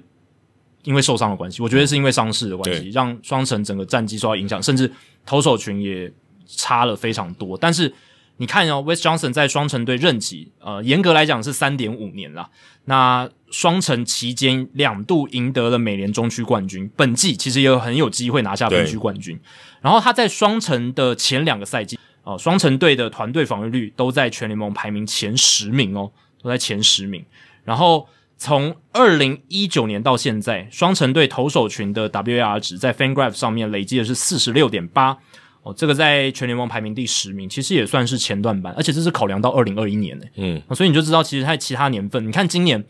他把这个 Joe Ryan 哦养成一个很强的先发投手，对，而且也当初可能呃，从光芒队交易来说，他也有参与一些评估，然后 Dylan Bundy 诶去年在天使烂的跟什么一样，今年好像又被修好了一些，嗯至少还可以投可以用。嗯还有 Chris Archer， Chris Archer 也是算改造的蛮好的，因为虽然他现在三振变得很少，可是至少诶他的防御率压得下来，嗯而不是说完全不能用的一个投手。对，而且报道里面 Archer 说他蛮喜欢他的，好像是他遇过最好的投手教练。对吧、所以其实 West Johnson 他的受到的这个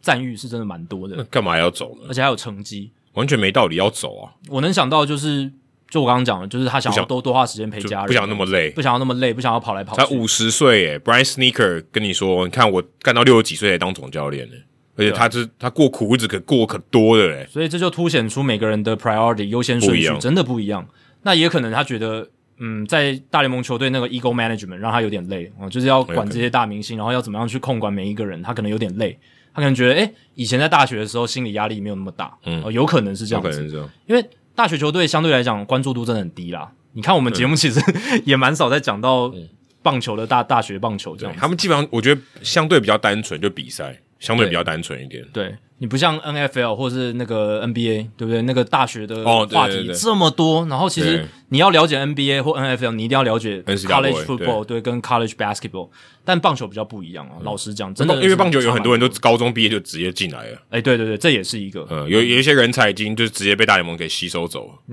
对啊，那 West Johnson 他算是早期比较早期开始去用 Trackman 哦、来帮助大学球员的这样的教练，所以也不意外他当初哦会被 Derek f e l f y 找过去，对哦算是开一个先河这样子。对，不过我们刚刚讲在季中，然后从大联盟球队转到大学队，这是非常罕见。但其实去年就发生过两个案例耶，就是去年老虎队的 Jose Cruz Jr. 还有 Chip Hill，他们都是在球季中，然后被挖回去大学球队。这个还蛮有趣，我也是看了报道才知道，Jose Cruz Jr. 去年在老虎队担任助理打击教练，才六十场比赛，就在六月的时候回到了他的母校 Rice University 莱斯大学、担任球队的总教练。那 Chip Hill 去年其实也在老虎队担任三垒指导教练，但是他只担任了八十四场，就在七月的时候回到了母校亚利桑那大学，不是亚利桑那州大哦，是 University of 就 Arizona U A， U A。那 Chip Hill 是回去担任球队的总教练，签了五年的合约。不过这两个人的案例比较不一样，他们是回去当总教练，嗯，大学队的总教练。但是 West Johnson 是去 LSU 当 LSU 的投投手手教教练练，所以这还是有差的，这还是 West Johnson 这个案例还是蛮而特且别的，他你们刚才讲那两个都没有待满一年啊。都没有待满一年。对，而且说真的，他们的重要性跟投手教练比还差一点呢、对，而且还有一点，你刚刚有提到，就是、诶老虎队去年战绩真的不太理想，对就是虽然到下半季有变好，可是还是一个重建中的球队。嗯那他可能觉得说，诶，母校那么诚意的邀请我回去，而且你看 Chip Hill 他是五年的合约 Chip Hill 以前不是也当过总教练？ ，Chip Hill 之前应该是在亚利桑那响尾蛇嘛，啊对对对，响尾蛇队，但他可能还是觉得说，嗯，五年的合约，然后相对来讲生活比较安定，嗯、哦，他可能还是觉得这样比较，而且是一个总教练总教练的职责，对啊，我觉得至少你高升合理一点啊，嗯对你的决策权大一点，我觉得合合理一点。你说你换队， 结果还是投手教练，我觉得我是如果理理性上来讲是有点想不通啊。当然，他可能有一些情感的因素，有一些情感的因素，然后还有就是呃，对于这个家庭的照顾等等，他他可能有他自己个人的嗯但季季中考量。但季中放弃，我就觉得以职业道德来讲不是很 OK。而且这么短，就给这个 Felvy 还有双城队对这么短的 notice，这么这么短的通知，我觉得这个这是职场上的一个道义，就跟 Freeman 刚才那个有点类似啊。虽然是不同、完全不同的事件，可是我觉得你在职场上这个东西，我觉得是是要有点 sense 的。嗯，那大学棒球队这一边，其实过去十年来啊，真的美国大学棒球他们在这些棒球 program 上面的这个科技应用，嗯，还有他们球员养成，其实进步非常非常蛮多多，的是嗯真的进进步很多。在很多层面上，其实球员从待过大学的球员，他们到职业之后，其实都不会有不适应，就是说，诶、这些科技的工具我们也都知道，我嗯们用过，甚至有一些大学球队的，可能他们经营的方式或者球员养成的方法，比某一些大联盟球队的小联盟还要更先进。这个我可以百分百确定。对，你看那个 ASU 去看林家正的， ASU 对啊，我那个不一样。真的不一 样，对啊，哦，那个如果你去看过 ASU，假设你是个高中很顶尖的球员，你可能真的有想说，我去念 ASU，我才不要打小联盟，对啊，我宁可因为我至少多待两年嘛。嗯我如果大二再去，大二过了以后再去选，我至少过两年，我一样会成长，而且相对舒服很多的日对子，我干嘛不去？对，而且我还拿奖学金呢、对我，我要我选我也去选，假设我有那个能力可以选的话，我也去选择念一个好一点的大学，然后再搞不好还有学历嘛，对不对我之后还可以把学分修完。嗯，哎、那个环境跟小联盟比，小联盟真的太苦了吧？嗯，对，先不说这个培养或是你拿到签约金的问题，因为签约金可能可以先拿到，可以先花嘛，对不对？可是这个，我觉得至少在那个环境上，大学很多顶尖的大学，可能第一级更前面的 Division One 的比较前面的那些大学，它的资源可能真的可能比大联盟投入到最低阶的小联盟的球队，例如说可能 DJEA 都还要高非常非常多。对我有看到报道说，这几年大学球队他们在呃卖这个转播权利金，其实也赚了不少钱哦，所以他们在、呃发奖学金上面可以更加优渥一点哦。然后，当然你要跟你要跟篮球跟美式足球比，还是差得很远嗯还差啦。很远可是至少听说他们这几年的 financial 是有改善、嗯哦，所以这代表说，就像你刚刚讲的，就是大学球队、大学棒球队他们在呃添购这些球员养成的工具啦，然后一些人才的培养，然后进阶数设备据啊部门。设备这些东对西，球员来讲，我觉得生活差很多、欸，对啊好很多、欸，对啊，因为小联盟生活真的是啊、品品质差很多啦。差太多。虽而然且现在有改善，可是我觉得跟你在大学，我觉得真的差太多。而且你还不能受教育，你在对啊大学还可以至少搞不好有机会，未来你大大联盟没有拼上，你还可以回到那个学校把对啊，文凭对啊，拼对啊，完对啊，你对至少有一个你至少有一个学籍有嘛个，后路。对啊，你有后路。对有一个后路所，以其实你这样真的算一算，以后我觉得高中毕业生要签真的很难，嗯你签约金要很高啊。然后投手难度又又更对大又了，更难了对野手可能还有一点机会，但是哇，投手高中生真的风险太大对，可能大联盟球队还会想说。哎、你去大学，然后磨练一下，观对，然察后一下对观察一下可能大学队还帮你，就是用一些方式，呃，看怎么修你的球路，对不对？对帮你设计一个好的球路，帮你变得更强、更强的投手，或然后或者半在成品之后再进来。或者你在相对这个比赛压力比较小的时候，你可以好好的训练，因为赛季比较短，对，所以你有比较长的时间，你可以去磨去对怎么讲磨练你的球种，或是磨练你的一些其他的技术。对啊，我相信，当然绝大多数大联盟球队啊，就是在大联盟这个层级，他们的资源跟设备一定是比大学队还要好。可是哦一定好很多。你到小联盟的层级真的不太一样，尤其是我相信洛基队的小联盟，哦，可能 他们的这个球员养成，嗯可是那春训基地很好哎、对啊，可是。我们现在讲的是养成嘛，就是一些科技进阶工具啦，然后数据啦这些东西，可能还没有一些大学队来的好，对吧、所以，呃 w a v e s Johnson 这个事情哦，虽然它只是一个新闻，但是其实它背后也可以看出一些产业面的东西。对，我觉得蛮有趣的，真的还蛮有趣这件事这件事情蛮有趣，事情看起来很小，可是我觉得是一个还蛮特别的情况。嗯那同样、呃、看起来也是一个，哎，好像就是一个消息，一个传闻哦。但是哦，现在看起来其实也可以看出蛮多东西的，就是国民队哦，他们在这个礼拜又被爆出了一些新闻，就是他们其实，在春天的时候，不知道是三月、四月还是五月，反正就是那段期间，他们其实有对汪 Soto 提出第二张延长约的报价。哦，大家都知道，在封馆前有一张嘛，那是汪 Soto 跟媒体证实的、嗯哦，就是在封馆前他他们有们一他张们自己有自己讲的，自己，讲的，对，还不是说球团讲，或不是他经纪人讲，他自己讲的。是他自己跟媒体透露的，十三年三亿五千万美金，然后被他拒绝了。嗯，哦，那个时候其实哦就有一些讨论了。嗯，不过在上个礼拜，《华盛顿邮报》的 J.C. Doherty 这个记者，他在六月三十号就有报道，国民在封馆结束之后，也就是今年春天，有再提出一个延长约的报价，但还是被 Soto 拒绝。一一定的啊。对，如果如果如果接受的话，现在就不是新闻了。没 错，对吧啊就是已经被证实的一个消息了。对，那那个时候的报价，呃，有传闻是说十三年四亿两千五百万美金涨。价了。不过 Doherty 跟 The Athletic 的 Bridge Rolly 说，这个数字不是事实。嗯，那今天刚好就是我们录音的今天，Bob Nightingale 他有报道说，数字至少是四亿美金以上，只是可能没有到4那亿符合你2500刚刚说的美啊，还是符合啊，对吧？金，对，还是比较高的报价。对，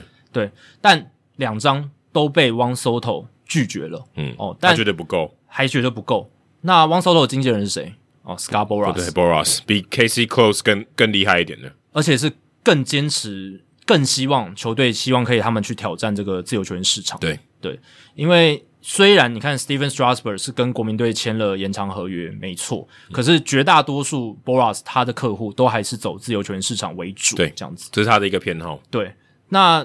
我是觉得啦，照这样看来，Soto 他们的团队，也就是波拉斯他们的团队，应该是认为 Soto 要拼一张五亿美金的合约，哇天呐，五亿哦！因为照照波拉斯他过去的操作方式，他遇到这种世代级顶尖球星，他的操作就是我一定要拿到一张可以破纪录的合约。我说把这个天花板再推推高一点，对，我们来看一下，现在大联盟史上合约总值最高的合约是 Mike Trout 那一张嘛？从二零一九到二零三零年，这个是十二年四亿两千六百五十万美金哦。再来是 Mookie Betts，也是十二年三亿六千五百万美金。好、这两张是最大的。那你看哦，国民队第一个报价三亿五千万，其实是排名史上第三嘛。嗯第二个报价已经冲到了第二名喽，已经超越 Mookie Betts 了。对。但我觉得就是就是四亿以上，对，四亿以上嘛。那我觉得布拉斯他就是要超越 Mac t r o n 我觉得这个还太蛮太太明可显是了，通膨也会帮他一点忙吧？会帮通一点忙膨这一个一个助力把他推上去，这绝对会是布拉斯他在谈约的时候一定会这样讲。对啊他说我们现在你看 Mac t r o n 那张签的时候，两三年前了而而而且现现在此时此刻美国通膨很严重，哦，非常严重， 非常严重。所以我觉得他可能会想要，可能至少四亿五吧，我觉得啦，至少四亿五，就是数字上是要好看的，对，是要好看的，对啊。就那是长度上可以再谈的。对，但汪 Soto 本来他他的他自己的说法，本来是好像就是说，反正我现在就是薪资仲裁走完，我就是嗯要挑战二零二五年的自由球员市场。但现在他现在好像软化了，他最近接受 Doherty 访问，他是说，就是 Doherty 问他，如果国民真的很有诚意，想要把你这个延长约签下来，对你要不要接受？他说 Yes，Why not？嗯哦，他的回答是给的很爽快哦，所以态度感觉有一些转变。因为他今年打的成账面成绩没那么好， 有我可觉得能这个这很明显吧。对，这你个先说，不管他自己感觉打的好不好啦，就是他至少表现上那个数据摊开来，如果今天传统一点，你看这个数据就觉得 OK，应该是往下啦，就身价应该是往下。那先不管你，当然你的年纪什么要考虑，但你你的这个点啊，你你去年打完的那时候绝对比现在点还要高，你那当时是绝对高点，嗯，现在是相对低一点，你看哦，Soto 他等于是在今年这个上半年，对于前往自由球员市场的态度稍微软化了一点嘛。照我们刚刚这样的讲法，那 Aaron Judge，你看他对前进自由球员市场的态度越来越坚定，某种程度上，当然啊他他的成绩，哎、我也我记帮助了我这一记得我们当时讲到这个，我就说他一定他一定下定决心要打超好，哎，哎，结果他现在真的证实我说的话，他打跟鬼一样。所以你看 Aaron Judge 他对于这个自由球员市场的态度越来越硬，我我就是要拼自由球员市场了。然后 Soto 这边是越来越筹软，码越握越多啊，对，然后 Soto So Soto 这边的筹码算是越来越少了一些，相对减少一点，嗯相对减少一点。当然，Soto 筹码还是很多啦，还因为是还是可能是全大联盟数一数二多的。大家知道吗？他今年十月才要满二十四岁，对啊，这很夸张哎、很扯你知道张玉成欸几岁吗？张玉成二六嘞，对啊，很扯诶、你会觉得，诶 s o t o 不是已经打了很久了吗？对啊，他打了很久了啊张，玉成如果从他现就是假设他整个生涯就相当于 Soto 到现在为止的话，张玉成已经是可能是全亚洲的英雄，哦，对对不对？对啊，真但的但是 Soto 现在才打到二十四岁，张玉成二六岁，他基本上还没有建立什么东西。对，你就知道这差超两个人多差异有多大。是，但他们两个都是大联盟球员呢、欸对啊，Soto 十九岁，二零一八年就上到大联盟，到目前为止才二十四岁，所以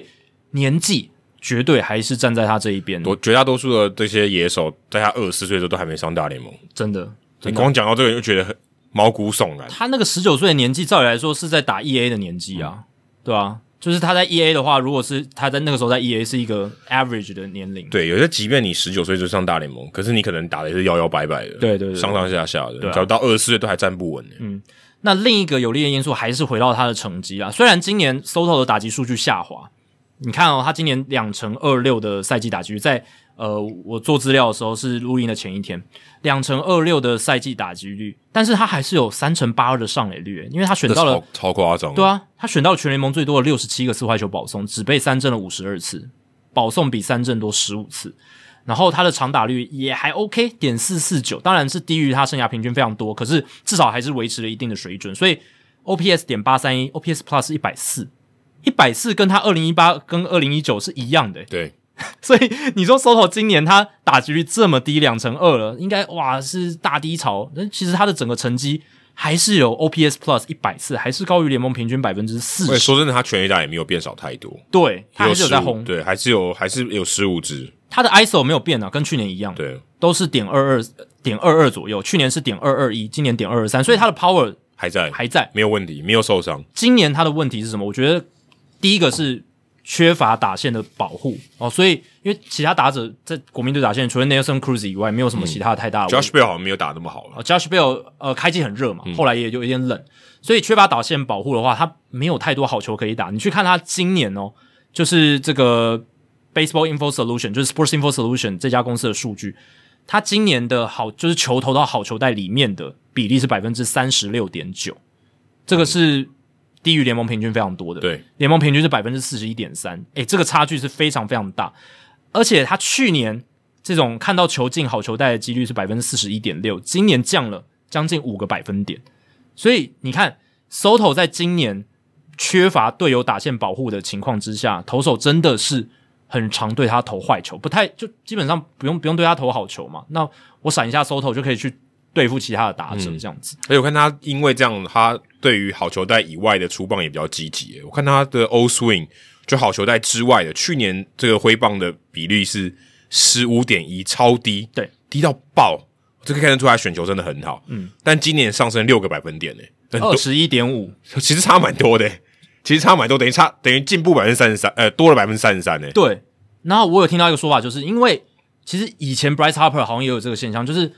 对手一直在闪他，他自己有急了，就是你们为什么不对我投好球，就有点急，就是他自己本身是一个结束打者，他有时候还是想要去建功，想要去呃释放自己的打击火力，可是对手一直闪他的时候，反而因有为时候因他为保一因急为保早就送再怎么样也得对一最多得一分，，对，就是满垒都挤回来而已。那他有时候一急就想说，就是他本来很好选球，就有点被破坏掉，哦就不管如何我都要出棒，所以虽然虽然还是变得很低啊，还是远低于联盟平均。当然，当然，他本身还是一个很好打的。联盟平均的这种追打坏球率是百分之三十二点三，他还 是第一联盟平均十个百分非点。常非常多。对，可是以他的标准，以 Soto 的标准来讲，这已经是算他蛮容易去追打坏球的一年了，嗯，对啊。那可是即便是这样哦，他的成绩还是有一定的水准。但还有另一个关键，他今年打击成绩不好的是他的 BABIP 超低的，才两成二七而已。超低的，哎、跟 Carlson t a n a 感觉差不多了。对啊，这不太合理的。So Soto 不是这样的打者，So Soto 是还算有这种哎、反他向攻反击能方力向，他左外野安打超多的、对啊，反向攻击能力很很不错的，对吧、所以呃，两成二七的 b a b i 超低，他生涯平均三成一四，所以这个数据修正的话，我觉得他打击率回升到大概嗯两成六、两成七，没有没有没有什么太大的我问有题，我有一个五乘五的 Fantasy 有他用的有点痛苦有，点痛苦、因为打击率很低啊，对啊，五乘五就是有看打击率就对很低。所以如果是看上垒率的话，我可能赚翻，但是看打击率我蛮，因为他也没因为那个五乘五没有算保送啊，你也所很以其难实玩的很很有点痛苦，很就。难很难直接把它丢出去啊，你不行啊对啊，但他还是很有价值，只是说对他的价值就没有发挥到那么多，他就可能跟一个呃一线的明星球员差不多而已，是就不是这种最顶尖的了。当然他 b a b i 不完全就是运气差而已，因为他今年的平均击球出速也有降，对去年是九十三英里，今年掉到八十九点三，而且强击球比例也下降了蛮多的，从百分之五十二点八降到今年的百分之四十三点七，都有一些降。可是我觉得运气的成分还是占比较大了，就是这个两成二七的 b a b i 太低太低了，所以。老实讲，我不会对 Soto 有什么太大的忧心。我觉得他之后要恢复是很 OK 的一件事情。啊对，但 Boras 跟那个国民队谈约的时候会谈这种东西吗？嗯，他一定会去 argue 这件事啊，就是说国民队今年哦这在账重面建，看起来就这样，但其实是让他打的不嗯错。，对，而且国民队在重建、哦，就没有人保护他，所以他没有什么好球可以打。你看他还是选很多保送他嘛就，跟你说，你去看思思维误判里面没有打线保护效应，其实其实它里面讲的是，其实还还是有的，就是坏球会增加。对这个坏球会增加是一定有的，因为让你少让你好球变少，这一定有的。你能打的球真的会变少。因为他度，因为真的简单来讲，你如果今天度过他那一关，下一关容易过多，对他一定要想办法先闪过这一关再说。但是，诶、球员获得保送对他的打击数据还是加分。对对对所以整体看起来好像没有什么太大影响。可是，诶、对于 Soto 个人而言，嗯他的好球可以打的就少了。那收，因为他本来就很极端了，对啊，他本来就已经有这个，特别是在这个坏球上面，他本来就已经很极端了。对，所以呃，Soto 的打击状况，我觉得不用太忧心。但现在关键就是他能不能拿到他想要的四亿五千万美金以上的合约，但时间站在他这边，我觉得完全 OK，还可以再熬。嗯，他。他离 FA 还有那么多，你还有三年呢、对，加上今年是三年，我慢慢谈呢、啊。哎、我打到我最高点的时候，呃，你求我来谈呢、嗯对不对？现在我，哎、好，现在我相对低一点，我不要讲话，对不对？嗯我相对低一点，而且我觉得这个报道，国民队应该有透露一点。嗯，呃，我现在放这个消息，哎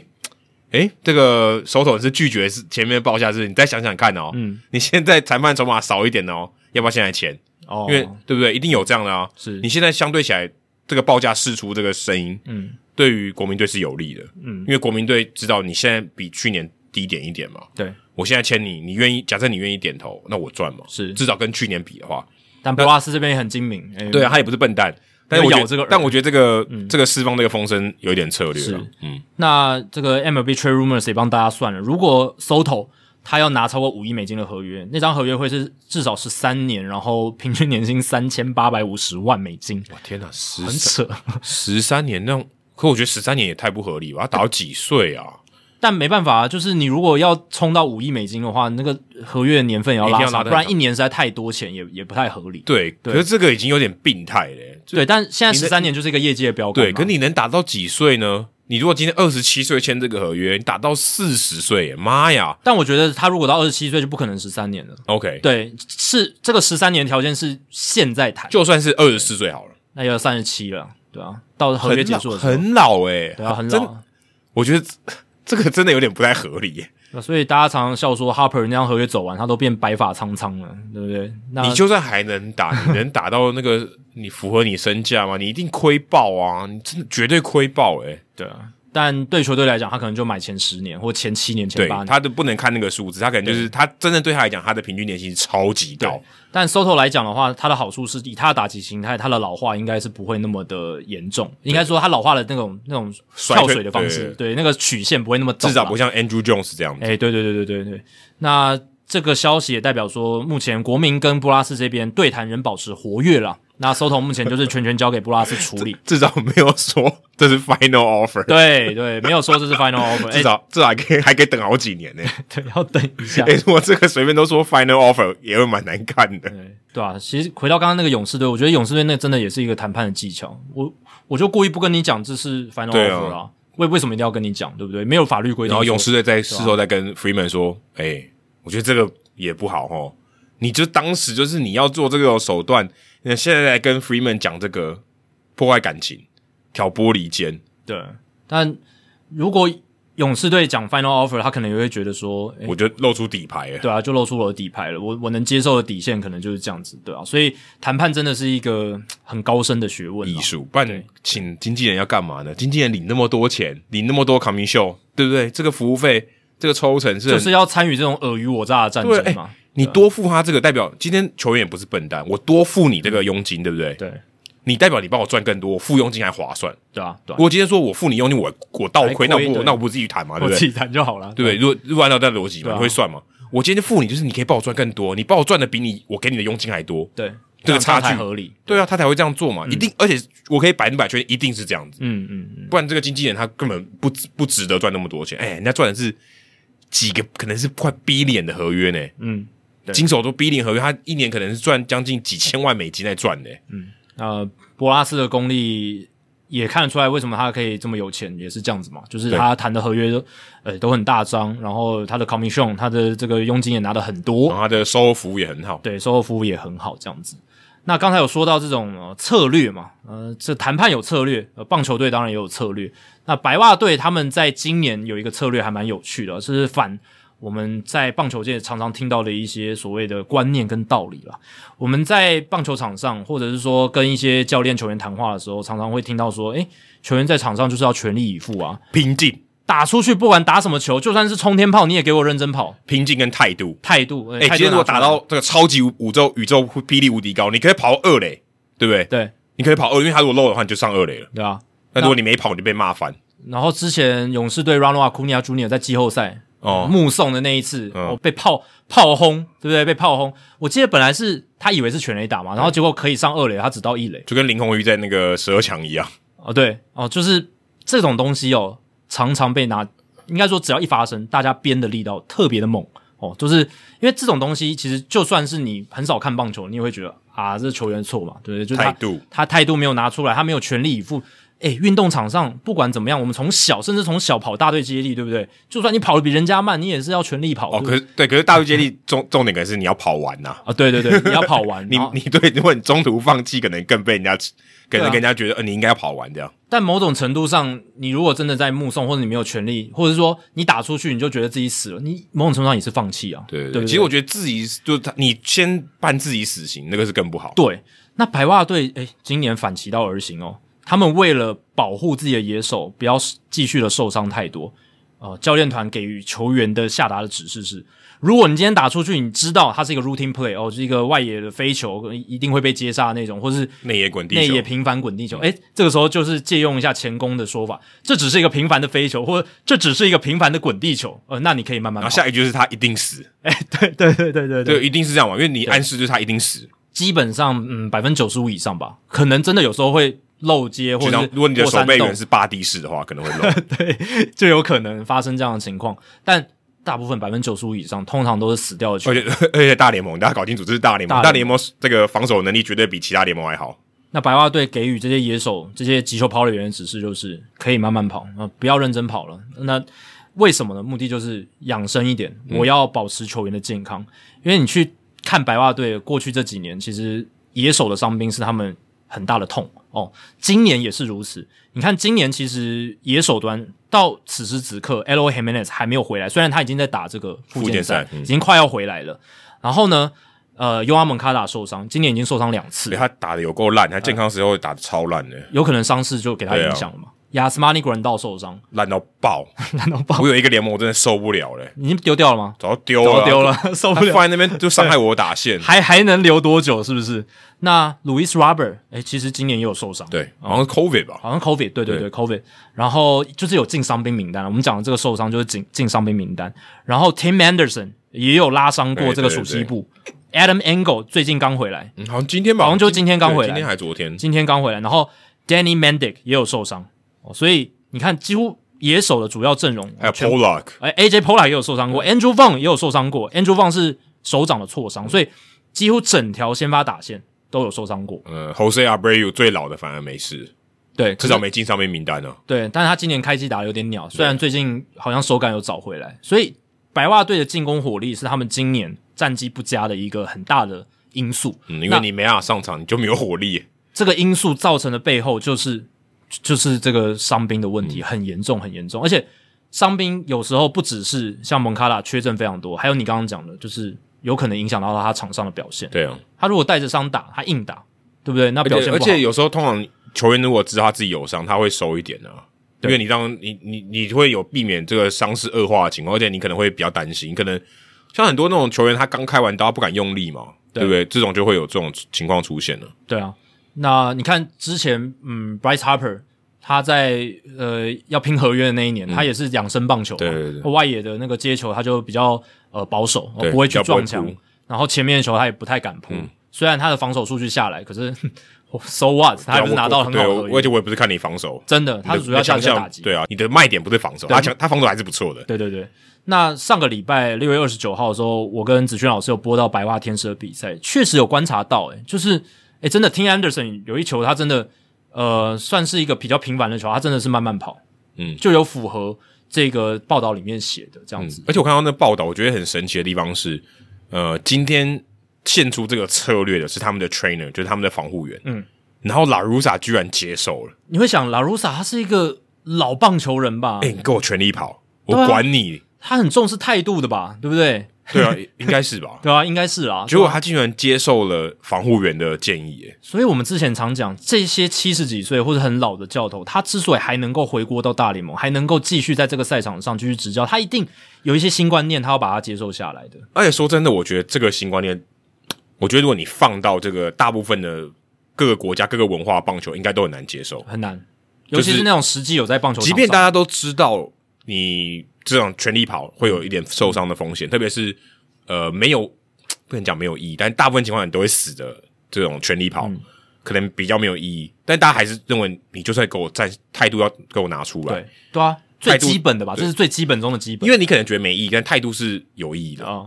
对吧？所以他认为他他他至少他觉得你应该要把它拿出来，可而且是在这种情况下，他可以他竟然可以说你就对啊给我慢慢跑，我觉得这是蛮不容易的，而且是公开的讲，因为态度真的是有时候也有渲染力的哦。今天当然啊你,、一个你第一棒打者，他打出去都慢慢跑，然后呃，如果今天是没有沟通好的情况下，你这样慢慢跑，那你后面的人也会说。啊，反正他都没有认真跑了，对啊那我是不是也可以稍微不用那么认真？当然，白袜队今天的情况不一样，他们是因为有伤病问题，而且他们是有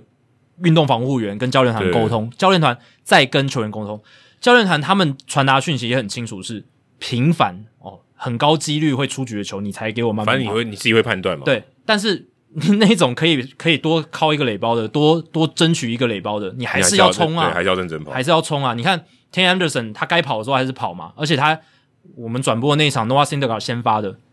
t a n Anderson 连到两个垒包，嗯该跑的时候、他们还是会跑。应该说就是跑一垒啦，就是从本垒跑一垒，如果你是必死球，你就对给我慢慢跑。对对对，因为这一种哦全力跑的时候，呃跑得太激烈造成的受伤往往是肌肉拉伤，哎，对对对，哦就是这一受伤就是两个月了，不是什么自己不是碰撞或什么的，不是擦挫伤，嗯是是拉伤。那肌肉拉伤很麻烦，我们都知道，至少我觉得一个月以上起跳、欸。因为就是你自己把自己弄伤了。对啊你，如果你是被出生球打到啊，或是什么呃相撞啊，或是破皮啊这种，那种相对还还还还容易一点，还对啊容易康复一点。很容易康复，但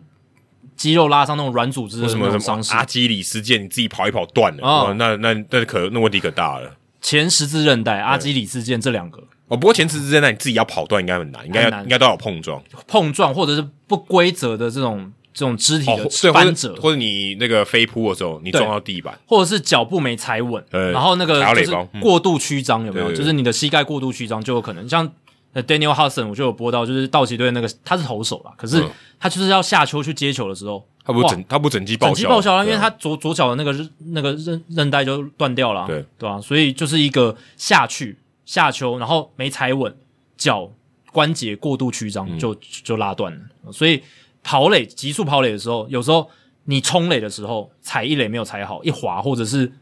踩的那个角度很 awkward 很怪，嗯，就有很很容易受这种伤势，这样，所以，诶，白袜队的这个操作，我觉得，呃，当然他们是有很好的理由，可是会不会有一些副作用？呃这可以观察，会不会球员习惯了之后，诶以后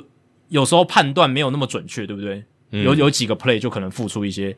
不理想的代价，这哎、样子。我还特别去 Baseball Savant 上面查了一下他们的这个 Spring Speed，然后它有一个是从本垒跑一垒，还真的有这个数据哦，大家可以去看一下。对，我特别查了白袜队，像去年 Andrew Vaughn，、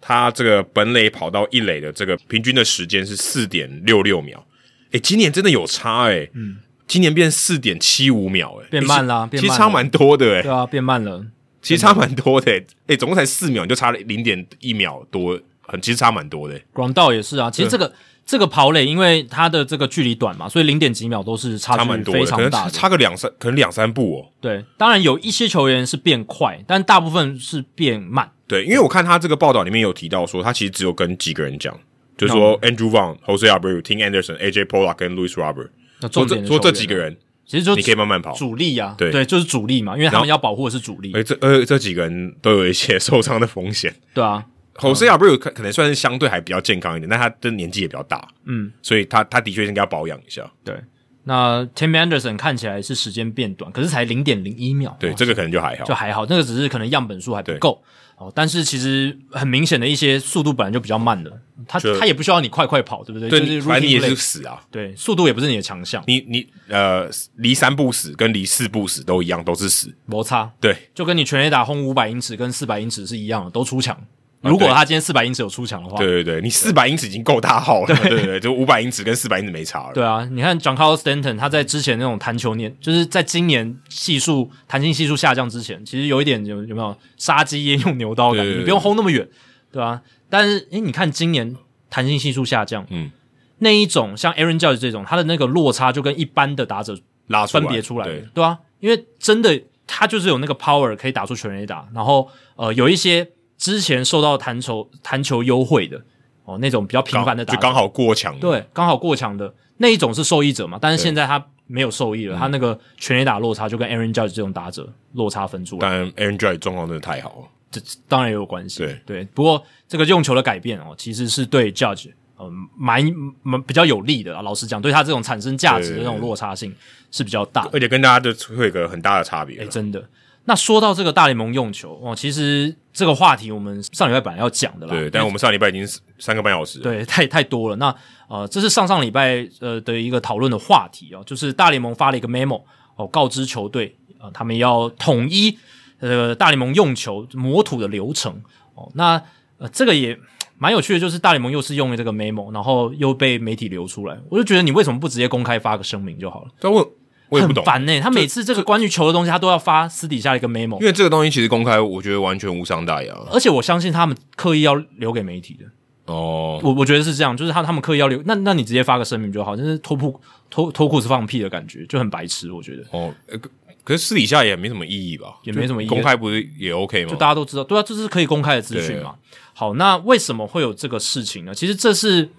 也算是长时间累积啦，但是我觉得有一个导火线，有一个触发点，就是六月十七号天使对上水手的比赛，就是我们一开始聊到的 Michael Lorenzen 抱怨球很滑这件事情。对，因为那场比赛他有蛮多球失控的，而且有一球是砸到了 Justin Upton 的头，对，就你刚才有讲的嘛。头部出身球。对，那大联盟就在 Lorenzen 提出了公开抱怨之后没多久，就是 Lorenzen 那场比赛赛后，他抱怨了很多，然后说：“哦，这个球完全不行啊，我换了好几颗还是都不行，头很滑，拿到球感觉就是球出手他就滑，从从我手滑滑出去，控制力不好。”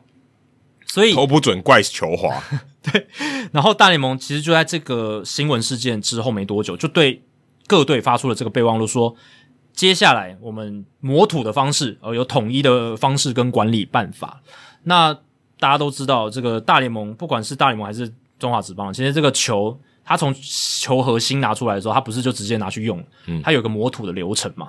那而这且个土还是特定的厂牌、特定的产地的土，就是 Delaware 这个戴拉威河的对那个泥土这样子，还同，而且它只有独后一家厂商去做。呃，对， 哦，那其实大联盟他们对于这一些球场工作人员，他们磨土的这个东西，他们是有监监管的，他们是有监视器在看他们怎么磨土的，哦也合理啦，就是你需要去控管这个东西。只是啊，我我自己看到这个新闻，我的想法是，哎，都已经二十一世纪了，你这种东西，你这种球的表面磨土这件事情，不能用机器吗？一定要用人工吗？这个机器做得到吧？嗯，呃，应该可以了。应该可以吧？我对我我我觉得做得到啊，以我们现在的工业科技的技术，这应该做得到吧？那刀削面都可以机器人削了，对啊。总而言之，就是我们现在的工业科技，或者说这种这种工具那么发达，你为什么要人工，而且还是一颗一颗去抹、欸？诶，对，我觉得真的有待进步啦。而且我看报道写，一场比赛要换九十颗到一百二十颗球，嗯，并并不是说每一球就是大联盟一场比赛大概两百多颗球嘛，对就是投手加起来的话，可是不是每一球都会换，它是有碰到地上哦，有就沾到是有地擦到的，有擦到表的皮有受损的，大概要换九十颗到一百二十颗。你每一场比赛用那么多球，你每一颗都是用人工去处理，不是很蠢吗？但我必须做一个反反面的，因为他抹这个土哦，他你刚才不讲球来了吗？就是从厂商那边做过来，然后还储存放在那个加湿器里面嘛。嗯他真的要上场前大概三四个小时，他才抹啦。嗯，那你就想，你今天三十个球场，你不可能都有刚刚那个机器嘛？为什么不可能？我觉得很难诶、欸。为什么一场一台机器可以啊？哎、先不一讲个球场一个大机器大联盟，那小联盟也要啊。我觉得我我猜啦，这个机器就算有，它小联盟继续人工啊，大联盟我觉得可以用机器。 maybe，但我猜这个机器一定不，就算有，它也没办法普，没办法那么普及。但是你是大联盟啊，你一支球队你克制化定做一台机器，你那个 Steve Cohen 都可以买，当然那个那个专业的投球机器更不一样。我觉得对这个机器不用那么贵啊，对不对？相对来讲，或者更没人做。没有这个东西，那没就有这个大需求，那大联盟自己掌控 Rollins 吗？我来，我自己来开发一台机器来磨，或者他就磨土自机。就不要那个土啦。我觉得把土淘汰掉是最合理的，就是你用 Protect 的一些科技，让它让那个呃你的，例如说你的人工的这个粘性可以跟土是一样的。本来就有一定的摩擦力，对对就对不用磨土，因为磨土它的功用就是要有一点摩擦力。对对对，但它是一个比较呃天然传统的方式在做这件事情。可事实上，你可以用人工一点的方式、科技方法去取代它。因为人工的话，我觉得真的很很有问题的是，每一颗之间可能误差都蛮大的。对我觉得人工一定会有这样子的差距，而且你刚才讲 memo 嘛，啊代表之前没有统一啦。对、啊，代表没有啊，对，我大家说好，你磨土，也许有师傅教你，对不对？可每一个人手感，他用的土，或者他，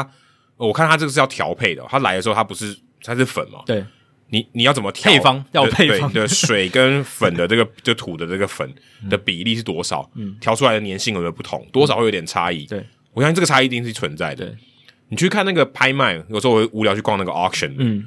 你看那个有时候三振他完全没碰到土哦，有些球超黑的，嗯，颜色超深，有些球超淡的，对，那个就是很明显，就涂抹的多跟抹的少嘛。嗯，你就知道说，其实每个球场或者每个工作人员他抹的这个比例或者抹的这个分湿量，度是不一样水分的程度，，对，但它是有点误差。也许这个误差是好有趣的地方，但是这感觉上应该是可以不就把土取代掉了。对啊。而且我觉得，尤其现在用球这几年都在风头之下嘛，大家都在严格的检视这件事情，然后各种大联盟处理这些用球的方式，不断的让大家看到重大的瑕疵，我就觉得实在是，唉，恨铁不成钢，有没有？只能叹一口气。或者说，你会觉得很妙，就是大家很多地方是有采用新科技，对可是球这件事情反而没有，对啊球就球很多。可是会不会这是也是一个反映棒球运动重视传统啊嗯对，就是很传统。你说今天用土这种东西，我相信很多可能，如果你是可能刚开始看大联盟的球迷，或者你刚开始看棒球的球迷，你可能这个是非常 hardcore 的。嗯你要知道这个知识其实是我觉得对算很进阶对，，就我也是很后来才知道有这种事。你知道它是抹特定的河床里面的土，而且它是由特定的厂商去生产这个土，然后在每一场比赛前把它抹上去，所以那个球并不是完全是新的，对它其实有被有被玷污过啊，对不对？对对可以讲玷污吗？对，反正就弄脏那样子，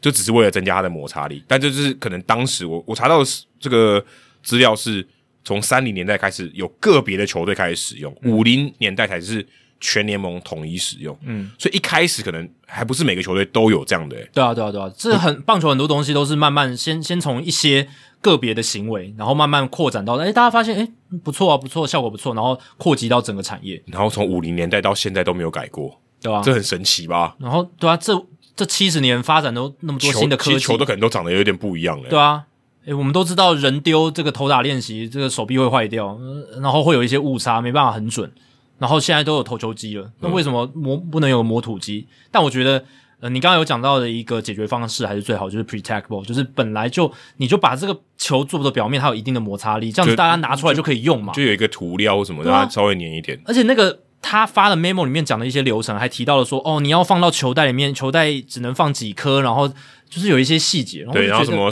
呃，距离开赛前多久开始弄？然后拿出来什么的，我就觉得，哎呀，真的是有点落后了啦。老实讲，你如果今天那个球拿起来就可以使用，或者是他拿出来放到加湿器，然后拿加湿器拿出来就可以用，不用有这些奇怪的流程，那是不是你用球的品质还有它性质的规格统一可以做得更好？或这种材料科学真的也就在这个方面研究太少，对不对？有可能，也有可能啦，就就像这个没有觉得可能没赚头，没有什么人在研究。就像物理学已经很发达，可是棒球的物理学其实没有那么发达，是可能这二三十年来大家才对对去对研究棒球怎么飞啊，什么那些东西，投入的没那么多，投入的没那你么多说今天上太空的技术都已经那么强了，棒球怎么还那么落后对？啊吧、哦但是你看，有选手用东京奥运的球，他就觉得很棒啊。九安人说很棒嘛，对不对？有一些选手表达很棒，那至少大联盟用球是受到蛮多抱怨，这是真的。对，那呃，在那一次 Lorenzen 的事件，我觉得可以讨论的是，呃，Lorenzen 的抱怨之所以没有引起太大的波澜，是因为那场比赛有其他投手嘛？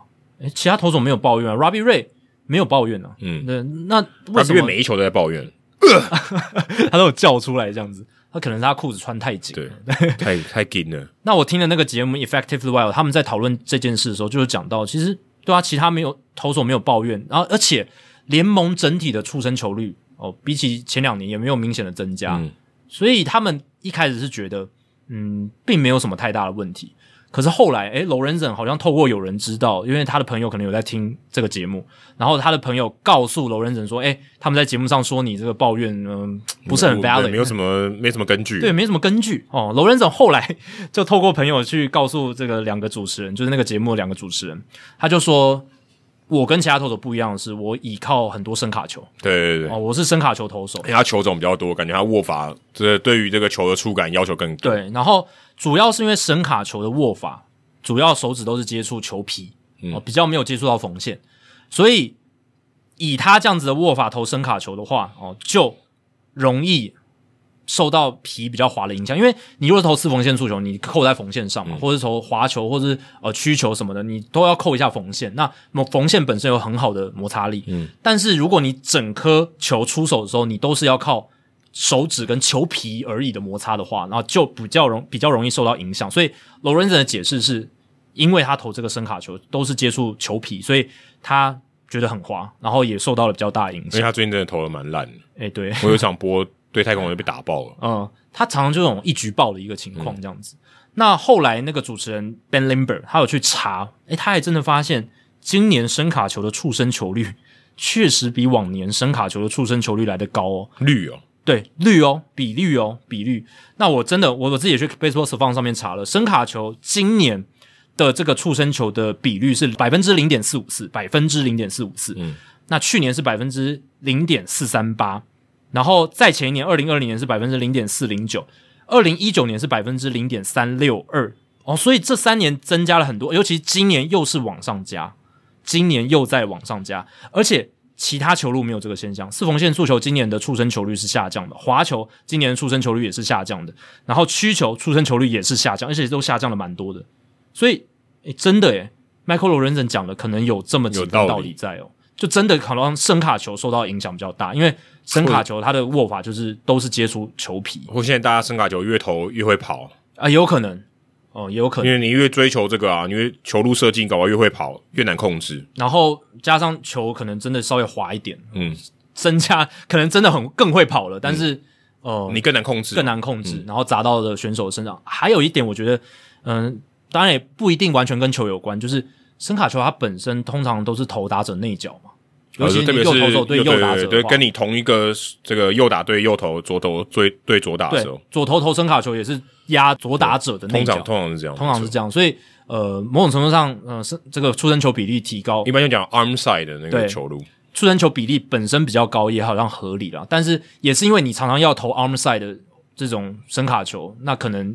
球皮比较滑，也真的比较容易失控。可这个也没办法解决嘛，所以它不是一个普遍的现象，对不对？它如果只有就一个是球种而已，你对啊没办法针对它。那刚才说蝴蝶球也会嘛， 对不对？呃，对，如果你真的要这样讲，但是蝴蝶球比例是很低，没错。可是，但你如果真的讲蝴蝶球频那个使用频率很高的话，蝴蝶球也会很容易打到人啊，对不对？更难控制。如果球皮滑的话，对蝴蝶球来讲可能也比较不好对啊控制，对啊。但感觉声卡球真的是，嗯，在这个球皮比较滑的情况下，受到嗯比较大的影响啦。那呃，至于大联盟这个模土的统一规格到底呃有没有实质的效用，嗯，因为以前都有在模土嘛，只是说各球场可能模土的方式有一些差异，对，那因为人不一样，而且人来来去去的。对，那现在统一规格，而且大联盟还会去监看这件事嗯情，那我们就看会不会减少一下球员的抱怨，因或为者今年开季球员品对质球比的较抱稳怨蛮定一多点的。，对啊，就品质至少那个变化不会那么大。对，嗯，现在大联盟要做的就是把这个球的规格哦，还有它的这个感觉起来的品质固定一下。都把 Rollins 买下来，我觉得这些东西是是应该可以做的。至少你的技术应用在实际的层面，这个不用再过一关了嘛。你就你说你今天要想要试什么球，就把这球改得更好，你马上就可以实战啦、就可以知道啦、那 Rollins 不是本来已经是大联盟的吗？对啊，我说你现在就已经买了嘛，对啊所以你对就已更经买你了更可以做。对以前说啊，好，你现在我是你的客户嘛，麻烦你帮我开发什么，现在不用啦，没有这一关啦，你有主导权，啊对，你就主导权，你就把这件事情做好，你至少可以先不马上没有要求你马上上路，跟至少可以去往这个方向做，我觉得应该是有机会的。对，我觉得这个 Pretech 应该是应该是势会在有必，行哦。因为这很合理的对，而且这个科技我觉得是做得到的，材料科学要做到这一步，我觉得应该是完全没有问题。然后现在小联盟也有在做一些实验的嘛，所以未来应该会有更多的实验这样子。所以大联盟等到他们收集更多的数据，权衡一些利弊之后，我是觉得啦，这个 p r e t a g ball 会是一个最好的办法，因为呃，你基本上你希望这个东西它制作出来的时候，它就已经是一个可以用的东西就了。 game ready 了。对，就不要说在后续再去加工什么，那都会增加太多的变数。这样子，好，说到大联盟他们自己可以主导的事情哦，包括电子好球带也是这样子的一个项目啦。那 E ESPN 他在上礼拜有一篇非常长篇的人物专题报道，哦，是说真的，我没有办法看完。呃真的太长了，这个比 Ben Limber 写的还长，这已经像论文等级嗯没有，我深深觉得他有在写书的感觉。 哦，有点在写，真的真的真的，他那个有点段落有点像章节了，对，他对每而且个他段落的有点像章节。他想要旁征博引的那个脉络太多了。真的你太如果多他好像把你当做一个是你外星人，然后你从来没有看过大联盟，嗯然后然后把那些脉络全部都交代一遍。对，但也合理啊，因为他的这个 target 可能就是所有的人，不不只是棒球迷而已。哦对，对应该应该是这个对，那这篇文章的作者是 Don Venata Jr.，我、是一个 E ESPN 的资深作家，他诶很难得专访到 Ramen Fair。Ramen Fair 其实很少接受媒体的访嗯问，他很低调。很低调的。那他愿意接受这种这么深度的专访，其实是很难得的。所以，呃，大家如果对 Ramen Fair 他整个人生哦，他的一些背景有兴趣的话，可以去看全篇的文章，里在 E 面还有 ESPN 上。他小时候的照片，哎，对对对对对，但里面呢有几个重点啊，被当然被很多媒体都挑出来了。那其中一个 Ramen Free 有谈到了电子好球带系统可能会在二零二四年来导入到大联盟。不过我觉得最有趣的不是这个，这个是我们大概都知道，哎，电子好球带快要来了。嗯，但 Ramen Free 在里面有讲到一个是，哎，现在他们的考虑的形态可能有两种，嗯，第一种就是全部交给电子好球带来做好坏球判决，就跟网球那个现在有些现审，那直接喊硬或 out，而他就喊 out 啦，就全部都他来决定。呃，应该对，就是，但是它全部交给机器哦。哦，就是对对我对，们现在这边讲有些现在有些现审就是他直接喊啊啦。哦，就是看机器嘛，对对对就是看机械看自己机按器决定。对，那这个就是第一个选项啊。第二个选项就是维持人类主审好球带的判决，但是球队可以有挑战好坏球的判决机会。嗯，那就是用电子好球带来做辅助这样子。嗯所以现在已经大联盟不是只考虑说哦，我全部都换成电子好球带，就像我们以前想象的那种样子对。他会先判嘛，对但是主审还是有最后的驳回权。哦，对对对对对，那呃，现在提供的第二个选项就是现在有也有在小联盟在做实验的，就是好坏球判决的挑战系统。哦，那这一个第二个，我觉得有点像是折中嘛，就是说我还是保留人的元素在好坏球这一块，我还是保留人的元素，因为很多人不是都在讲，哦我们还是希望有一点人味嘛。然后，诶，每个主审有不同的好球带的形状，其实也蛮特别的。而且人类判好球带，它本来就跟机器判好球带不一样，不同球数会有些变化。哦，打者也常年来都是这样子去运作的。嗯然后还有就是说，诶 c a t c h e r framing 捕手的偷好球的技术啊了、还是存在，还是存在这样子。那变成说，你只要关键时刻哦，如果这个好坏球的误判真的影响太大了，你可以提出挑战。可能一队，呃，一场比赛三个或五个哦、这种挑战，看大联盟之后怎么决定。但这已经成为考虑的选项之一啦。那我觉得算是一个折中的办法，这样子。所以哦、这电子好球带的话题又浮上了台面，而且在上上礼拜哦，推特上也有传出一个影片，就是在 E A 佛罗里达州联盟进行的，就是我刚刚讲的人类好球带加上电子好球带挑战机制的这样子的系统，在小联盟实施，已经开始实施了嘛。然后呢，在这个 D 在这个 DJEA 的联盟里面，它这个影片显示的就是有一个捕手，他接到球之后，他实际的做了一个挑战，哦，他他就直接跟主审说我要挑战这一球，嗯，原本是坏球，原本是坏球的球，哎，结果马上提出挑战，然后呢，主审就接受了挑战，马上哦，这个重播只花了大概不到七到八秒，就马上改判成好球。嗯，所以那整个流程，而且是整个流程从球投进捕手的手套里面到改判，只花了七到八秒很，快啊，超快。嗯那个主审，大家如果有机会可以去看那个影片，他抬起头来，然后去指示后面说我要看影片，看影片，嗯看这就是看电子好球带的判决，到他改判就真的几秒钟以内的事情。嗯你再把这个影片贴到社团里面，对，可以贴到社团里面。呃，我觉得真的是嗯蛮流畅的。如果今天好坏球的挑战可以这么快的话，诶，我举双手赞成。对，而且主要我觉得一个关键是捕手自己发，如果今天还要透过总教练去发，那可能有问题，因为你刚才讲到一个重点，就是他有一个这个 quota 有嗯一个额度的话，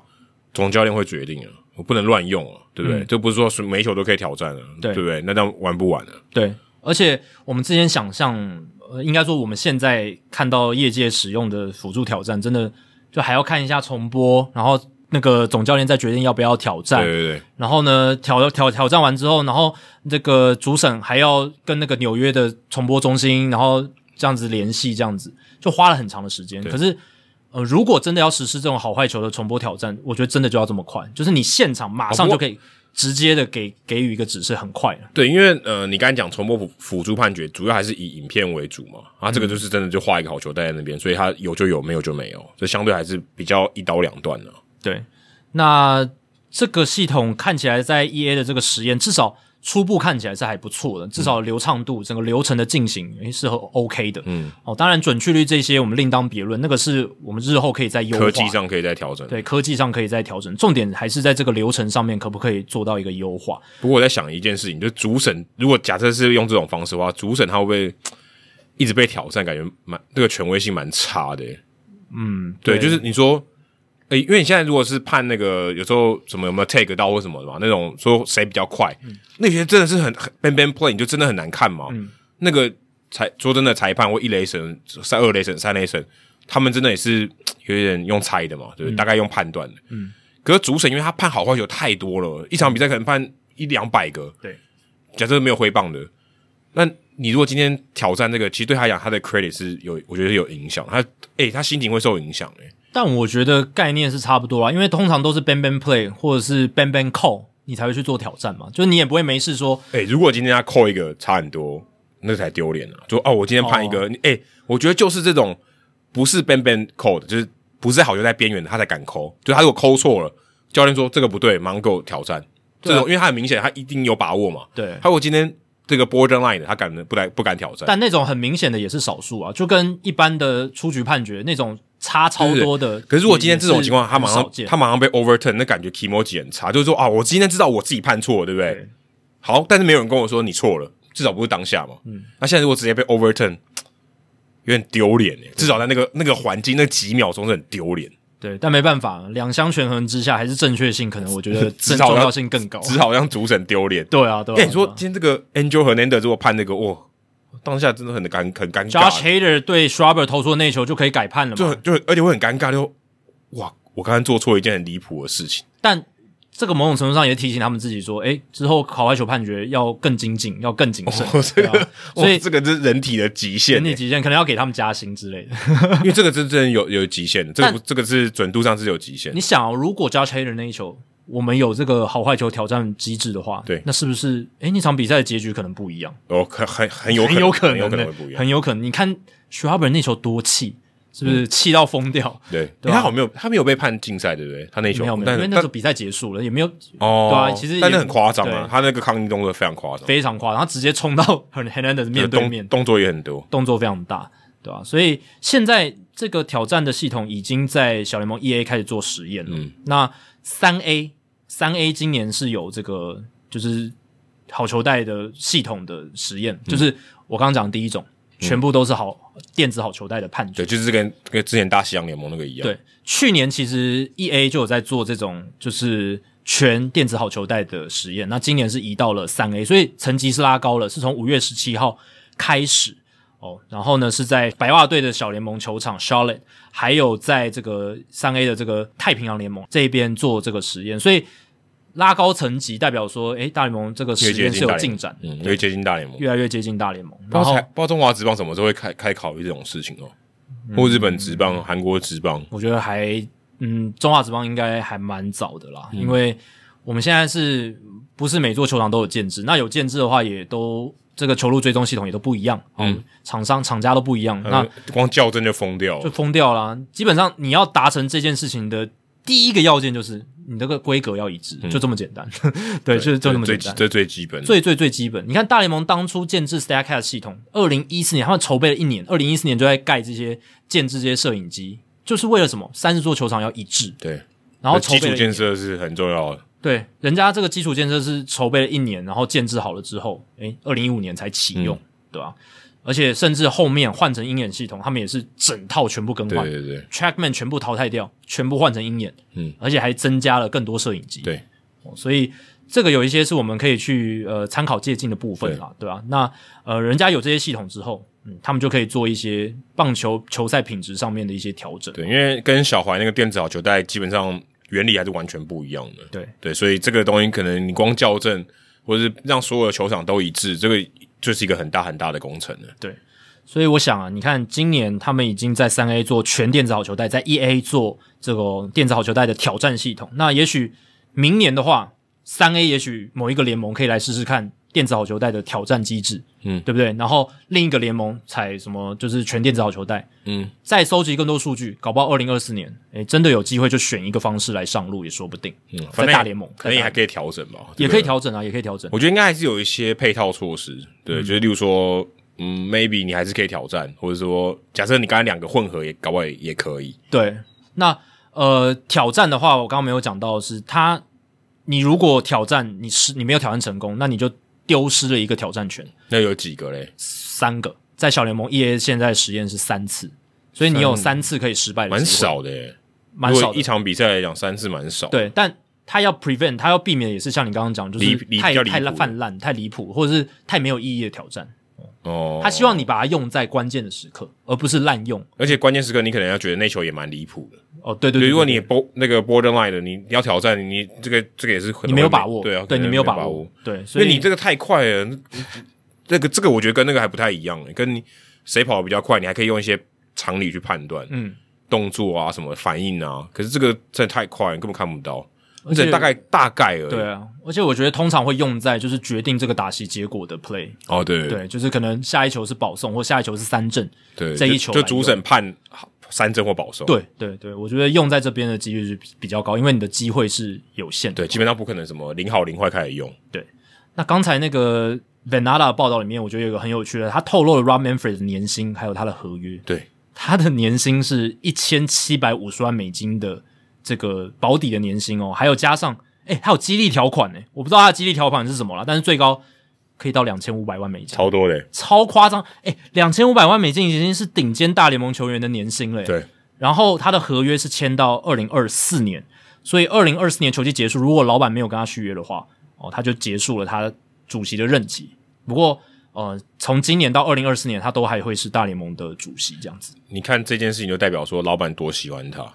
哎、你给这个薪水很高哎、哇，捧给他的钱真的白花花的银子，这样子直接哦塞到他的这个口袋里面不。过我觉得这也是一个怎么讲，职业联盟的一个很好的一个结果。先不管说 r a m a n f r e d 值得领多少钱好了，他反映出的一个现象，哎、你你的主席可以领那么多钱，代表你联盟真的很赚很多哦赚很多。超多的。我可以用这么高的薪水来雇佣这个人来当主席，代表他可以给我们创造多大的利润？一定是这样嘛？我我我我今天不可能找一个人说，麻烦你来给我赔钱，嗯，麻烦你来叫我们大家说，我们来做慈善做公益，不会嘛？你不可能花那么多钱请他说叫大家来做公益，代表 Ramen Free 他帮大家赚钱，对，绝对是有一套。先不管他任何做决定是对还是错，但他绝对有一套，而且重点是，他还不是商人，他是律师，对，这个你就想，我他在某一些层面上的确，他可以帮助大家老板，不管在商业面或是在制度面上面，他可以帮忙大家赚很多很多钱。因为我们节目之前一直聊，一直强调，就是 Rob Manfred 他要负责的对象是老板们，不是球迷。哦，讲的非常的残酷，就是这个样子。所以 Rob Manfred 他在面对老板们，他其实做的算是 pretty good job，他其实做的还算不错，对不对？那老板喜欢他，然后也也续约到了二零二四年嘛，对不对？所以、呃这一点是他做的比较好的部分啊。但是我觉得大家批 Rob Manfred 批的最严重，其实他公开的发言讲了一些不得体的话。哦这，piece 是 of metal，哦，对这对个对对对冠军奖杯只是一块金属，是一块，金属，对啊。然后还有之前不管是在疫情期间，二零二零年呃跟劳方的一些谈话，嗯，然后还有后来造成封管这些他的一些公开的发言，呃他在我记得是在封管宣布封管要延长的时候，不是有一次记者会他还笑了一下吗？对对对，虽然他后来解释是说，哦，他在对这个记者，就是台下有个记者发出一个友善的微嗯笑，可是。你如果是在一个公开的场合，而且是这么重要的记者会，你的表情管理要做好。对，所以我觉得 Ramen f r e d 他最大的问题是，他需要一个公关老师来在帮他上课吧。可能他在公关这一块，他在公关这一块真的没有像 Buzz c i l 因 y 为那么强。讲的有点像我们这个台湾某一位市长，哦哦，对对对，就可能有一些话啊，就不小心脱口而出，心里话就不小不小心说出来了这样子。但在公关的场合，尤其是你代表的是大联盟这个品牌，公开的场合的公关，对。哦好那好绕口、哦。 Rob Manfred 从二零一五年上任到 现在，这一点我觉得这是哦，他一直没有处理好。其实他也有想要做事，他也想要让棒球这个产品越来越好嘛，不然他就摆烂就好了，他就什么都不要做，我什么都不要改。他有想着我要改规则，我要来想怎么样去让这个产品变得更好。嗯，他我觉得他他蛮想要历史定位的，对对，因为老实讲，大家常批他说啊，他是不是要把棒球搞得很烂啊？什么哦，这些呃什么投球失踪啊，违反棒球的对你刚传讲统，电子好球袋也电是子啊，好球带啊，大逆不道这种，哦，他是不是要呃，他是不是很讨厌棒球？其实那篇文章的标题就是呃 r a m a n f r e 是不是痛恨棒球？对对对。一个痛恨棒球人怎么可能来当大联盟的主席？而且但他有一种感觉是，你是不是来搞那种窝里反的、要摧毁棒球那种感觉？就是有他一种给外界的形对，象好有一像种有就这是样人，家可能会问这个问题，就觉得说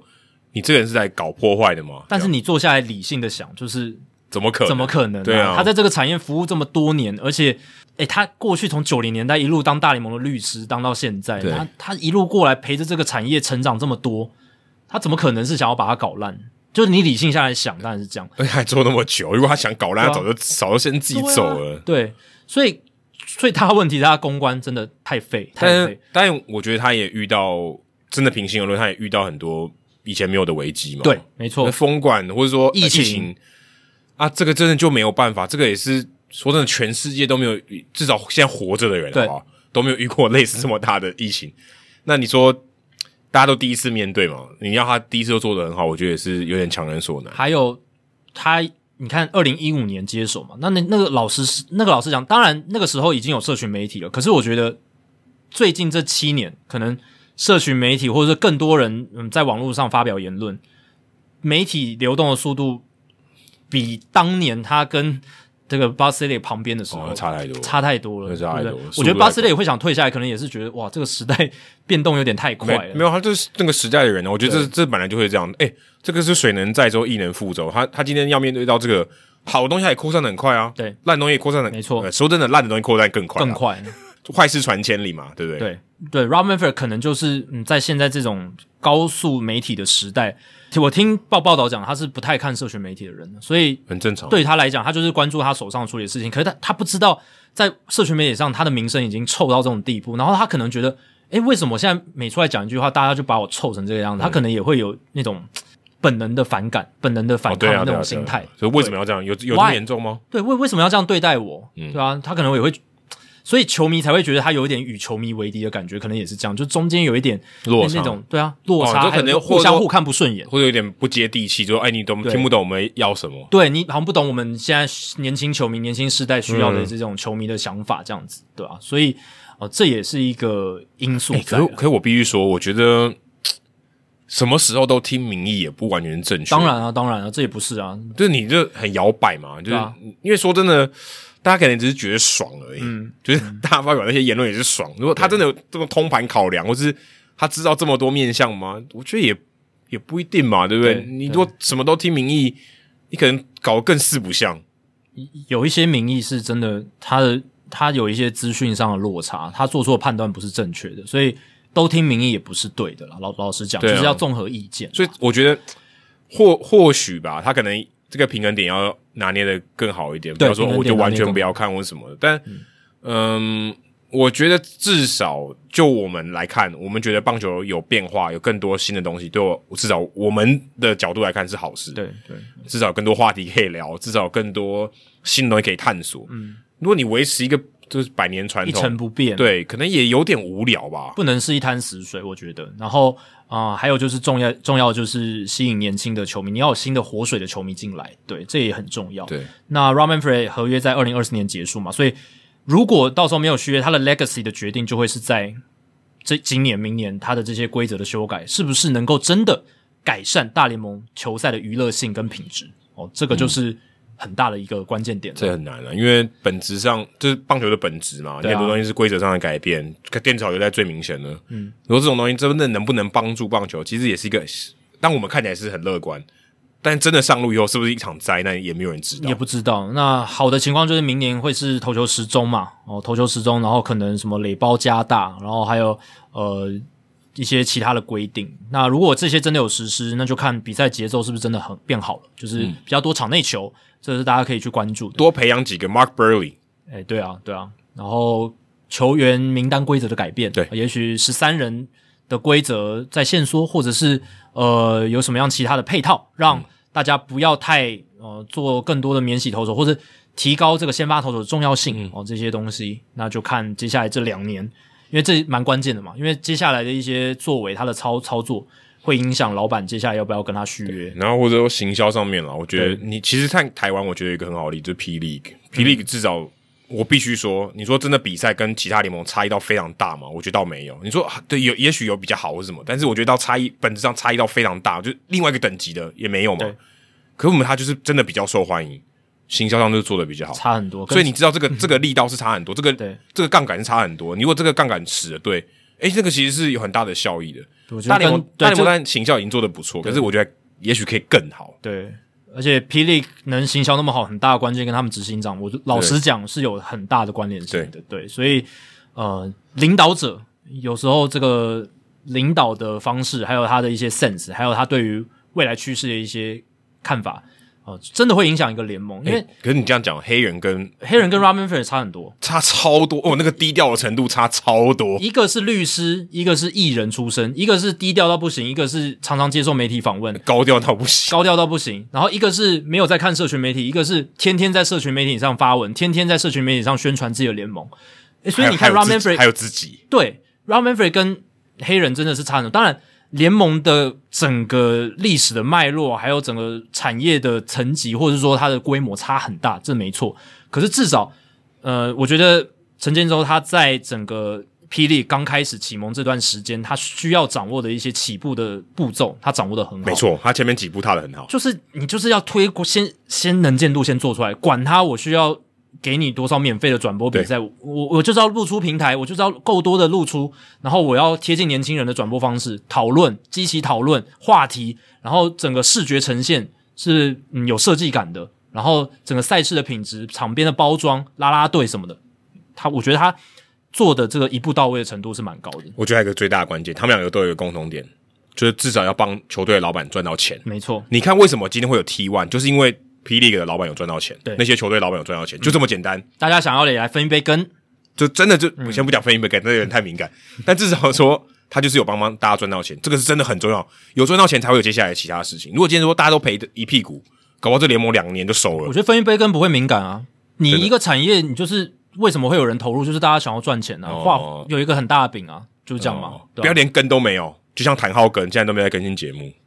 但是这是你能不能真的争取到这个产业的一部分对的钱，那就是看你的造化嘛。是要把就是这样饼做大啦。对啊你现在连对啊饼都饼越做越小，就没搞没搞头了。对啊。好，接下来来揭晓本周的冷知识的解答。Carlos Santana 在六月二十七号从皇家被交易到水手，哦他是二十一世纪至今所有累积五千打席的打者当中，保送率第六高的百分之十五点三哦，是一百九十一人里面的第六名。刚才的问题是前五名是谁？那 Adam，你刚刚猜是谁？ Harper 跟 Adam Dunn， Harper 跟 Adam Dunn，Adam Dunn 是第四名，但 Harper 不在这个名次里面，Harper 在第九名，哦，那还输给 Santana、欸。对，输给 Santana。Harper 是百分之十四点九哦，在 Brian Giles 的后面哦，Mike Trout 是第七名，在 Carlos Santana 的后面哦，所以都是一些名将啦。Brian Giles 也是一个哦上垒率非常高的历史名将。嗯然后呢，前五名，第四名是 Adam Dunn 嘛，第五名是 Lance Berkman。哦，大家可能想不到这个名字，哇哦，但他其实也是保送率非常高的打者，而且他是左右开弓，嗯呃跟桑塔纳一样，对。嗯，就是其实左右开弓要能够保送选，不过他给手外野还更好一点。对，而且左右开弓你要适应两种不同的好球带，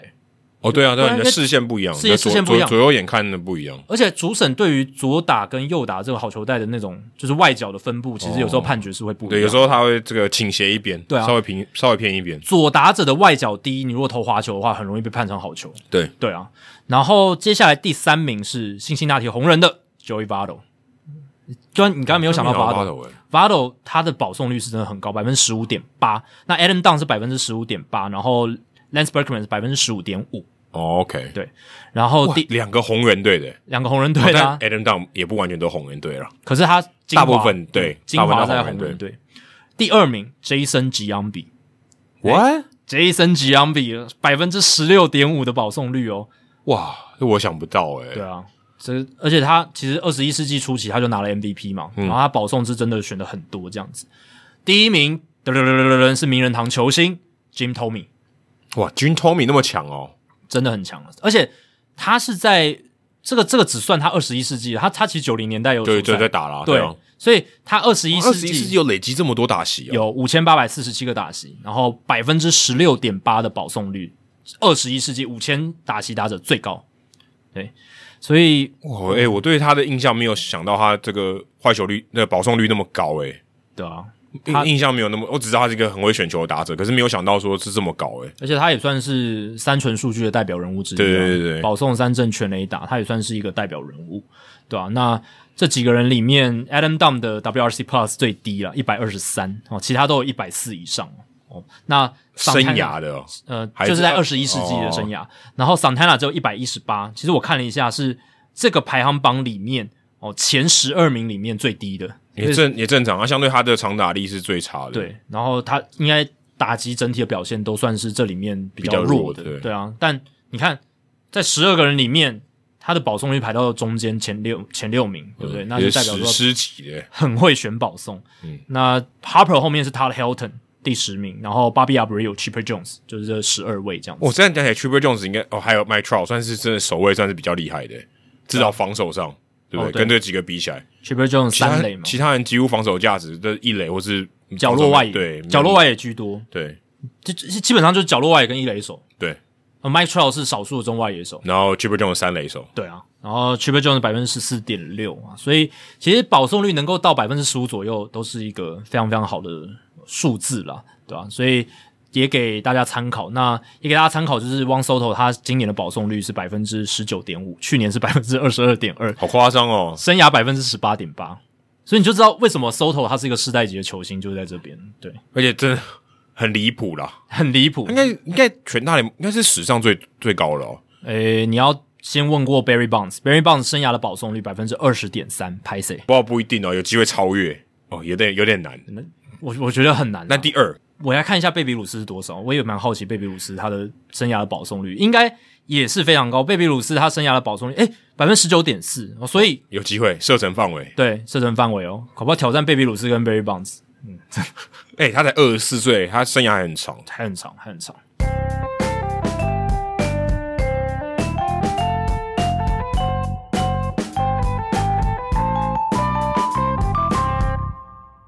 好，接下来进行本周的人物我来讲单元。Adam 这个礼拜要介绍谁呢？我们刚讲这个人讲了好几次了、k 嗯 c Close，我、哦今天讲他的名字真的讲了很多遍对，对对，名字也蛮好念的、啊，对不对？Close，呃，有压前运啊，都哦，是 C 对对对，开都的是 C 开头对，但不是 C C Sabathia。那他就是我们刚刚有提到 Excel Sports Management，就是算棒球部门的算头啦，也算是他的王，也是一个王牌经纪人。嗯你不觉得他的名字就很适合吗？就说今天交给他这个 case closed，每个 deal 都 close 掉，对，多简单，交给他就 close，对不对？完成完成。不要这边悬而未决，对不对？或者他也可以叫 deal，deal 也很哎很哦，厉如害，果是 deal 那就完美 了，太厉害了。The 叫 real- deal close， Real Deal 也不错 Real Deal 也不错对对 Real Deal 每个签的都是 Real Deal，对但因为他姓 close 嘛，所以前面哦可能要改改名字的话比较 容易。 Not even close 。拿一份 close 也不错，对他现在是五十八岁，其实也算不算很不算很老啊，算蛮年轻的。对，我看了一下富比士的这个经纪人的排行榜哦，如果你在二零二零年的这个结算的年度里面，棒球里面哦，Scarborough 是第一名，他的这个 contract 就在他身上，在他的经纪公司上面的有三十二亿美金的合约。这个不只是棒球吧，这是所有运动第一名、啊对，对对，就是他在对对，在所有运动也是第一不名只是棒球，他在所有运动也是第一对啊名。他所有运动员第一名，但是第二名如果是棒球的话，棒球里面的第二名就是 Close，嗯，棒他离这个 Boras 差距有点大哦，他是十三亿美金，就真的在他身上的，说他是承揽的这些合约里面十三亿，差了将近二十亿。对，如果是全部的运动来看，他排名第六、b o r a s 第一，哇，Boras 真的帮棒球争光诶、欸你看洋基队帮棒球争光，然后 Boras 也帮棒球争光。其实大家常讲棒球，呃，这可能五十年已经在美国地位被 NFL 取代了嘛，对对对可是还是有业界第一名的，就不管是经纪人对还或者是是球球队的真价值对啊， Boras 他一年就刚刚讲二零二零年，他一年抽的佣金一亿六千一百万美 金，光佣佣金 这是佣金，不是他的收入，嗯不是那个统一式的陈啊庸基哦，嗯是佣金哦，不是这个胡金龙加陈庸基。K C Close 六千三百六十万，呃，也很好了啦，也很好高，可是你看这个差距很大，很大差了一倍多，快将近三倍了。嗯 KC Close，所以他在这个棒球经纪人的里面啊、如果当然他旗下有些旗下的人啦，他当然只是一个代表，就等于老他板是一个团队这样子。哦他是老板，对，但挂在他身上的合约就非常非常多，十三亿美金。那我们其实之前有聊到 Boras，他在第四十五集的任务来讲，非常非常久之前，嗯非常非常久之前。然后另外还有一个，我们讲到 Bobby Bonilla，最近 Bobby Bonilla Day 刚过嘛，对，还七有月一号， Bruce 也算是 Bruce Sutter Day 啊，因对为 Bruce Sutter 是最早这种延迟付款，然后好几年都还给他薪水，那在我们两百一十一集也有聊到这个当时的他的经纪人 Beverly Hills Sports Council 的共同创办人 Dennis Gilbert，所以其实我们有聊到蛮多经纪人的。那 Casey Close 也是我们今天要聊的。嗯，那他跟 Boras 其实蛮类似的、哦，他也是打过球员的这个，也打过职业棒球，球员出身，球员出身，然后但也没有 pan out。 当然，不然他不然他就是大联盟球员了嘛。哎、但是也可能大联盟球员然后退下来嘛，哦也有也对不有对？也就是有可能 Billy Bean 也是有打过大联盟嘛。但如果对你打的大联盟打得很杰出的话，你应该很难成为杰出的经纪人，虽然不冲突了。，对对，我想好像 Miguel Montero 还是后来当经纪人嘛。有一些对对大联盟球员是有当经纪人的，对，所以他就有些是去当经纪人，但是他的生涯没有很成功。他一九八六年纽约洋基队从那个 University of Michigan 密西根大学啊、哦选进来的，当时他是个又投又打的外野手。那他当然打成绩没有到很理想，不过他在大学的时候打得非常好。嗯，他大学的队友是谁呢？他大学的队友是 Barry Larkin。啊，名人堂的内野手，对，而且他们两个都来自这个俄亥俄州，所以他们其实蛮 close 的，哎，蛮 close，、哎，呃对跟 close 很跟 close 跟很对 close 很绕口，但 Close 没有上过大联盟，所以 not even close。那还有一个很有趣的是，他当时念密西根大学嘛，嗯，那他跟 Jeter 有点地缘关系，对，Jeter 就是密西哥人嘛，密西根州的人，所以当时他在打球的时候，大学的时候，呃，Jeter 还是小学生。然后为什么他当时会承揽这个 Jeter 的合约？但后来他就棒球没打了，他去这个 IMG 呃这个经纪公司。后来他要到这个一九九三年，他就到 CAA 去当这个 Jeter 的经纪人。当时的 Jeter 是有另外一位经纪人的，叫做 Stephen Crusoe 哦，不是那个公牛队那个 Crusoe。嗯，那当时他把这个经纪人换掉，那是他生涯初期的时候。据说就是因为 Jeter 的妈妈跟 Close 的父母蛮 close 的，哦 OK，所以我不知道是他，因为他自己也他只是他其中一个，我不知道是他爸爸还是妈妈，嗯，就跟他们很要好，有私交，嗯，所以说，哎、那不如让 Close 来做，嗯，我就一做做到他生涯结束。然后 Jeter 是一个这么这么厉害的人，我真的赌对了，押对宝了，也要 close 非常厉害嘛。对，也要可，他也把握机会这样。因为七头后来变成大明星，对，有时候换大明，有时候变成大明星之后，真的会换那个经 纪人就像 Freeman，还有 Carlos Correa 也是嘛，对啊对啊，所以这个也是有可能的。那据说 Billy Bean 其实在他原本要退休之前，有想要延揽他，也想要说，哎、c l o s e 嗯，不错，我就看我看你大学打的蛮好的，嗯这个爆发力很好。当时 Close 还说，他接受访问的时候，他以为他上大学的时候，他会长成像 Rafael Palmeiro 这种打者，很有 power，、啊，这打的很好，有点这样高估自己，对，但是他后来发现，哎、没有差很多差多了差很多。他其实当时 Billy Bean 就觉得，哎、他其实还可以打啦，嗯还可以，你也可以去日本试试看。不过后来 Close 觉得嘖棒球路这条路行不通，嗯做了一个正确的决定，就转往经济界发展这样子。嗯那后来因为这个 g t 的关系，Close 算是声名大噪。哦，一定的，当时他就是帮一九九九年的时候，他帮 g t 跟这个洋基队打这个仲裁官司。洋基队当时只开三百二十万，那时候 g t 打的很好，嗯 g t 开五百万，嗯，哎、就 g t 赢了、欸，对， g t 这方赢了。我当时是个大事这是件，功力，这是功力，这是经纪团队的功力。对，这真的厉害，哎、差很多哎、三三百二十万跟五百万差很多、大家不要看这个数字账面上好像，哎、怎么那么寒酸的感觉？现在不是薪资仲裁顶级的球星，不都一两千万以上？那个时空背景完全不一样。对那个年代，呃破亿美金的可的合约可能只有 Kevin Brown 吧，然后其他很对少很少少。很少所以 Jeter 能够在薪资仲裁拿到差距一百八十万的薪资仲裁的胜利，其实是很厉害的。我看一九九九年那那一年 d e r r Jeter 他的 OPS Plus 一百五十三哎，嗯，很夸张，打的高，很好，而且他是游击手，对重点他是游击手。对 MVP 拿到第六名的选票，所以当时他拿拿到这个五百万的薪水，后来就开了更多大的合约，然后把他签下来。所以 KC Close 其实真的是蛮厉害的一件事情。嗯，那 KC Close 真的是真的是蛮有功力的，而且当时 Brian Cashman 那时候刚好他 Steinbrenner 跟 Cashman 才刚好延长合约，我肯定 Cashman 的功力，结果 Cashman 打一场败战，哇，输给 Close。大老板一定很不爽。 Close 那时候才呃成为鸡腿经纪人大概才六年的时间，不算很资深的经纪人，打了一场大胜仗，声名大噪。对哦，所以他后来这个这个客户就越来越多。源源不绝。嗯哎我看到你就跟我们刚才讲的这个跟 Freeman 的道理完全一模一样对。啊，我看到这个经纪人如果厉害，我就想找他嘛，口碑因为功力好，对，就是口碑。对功这个功力、信用、口碑都很重要。对，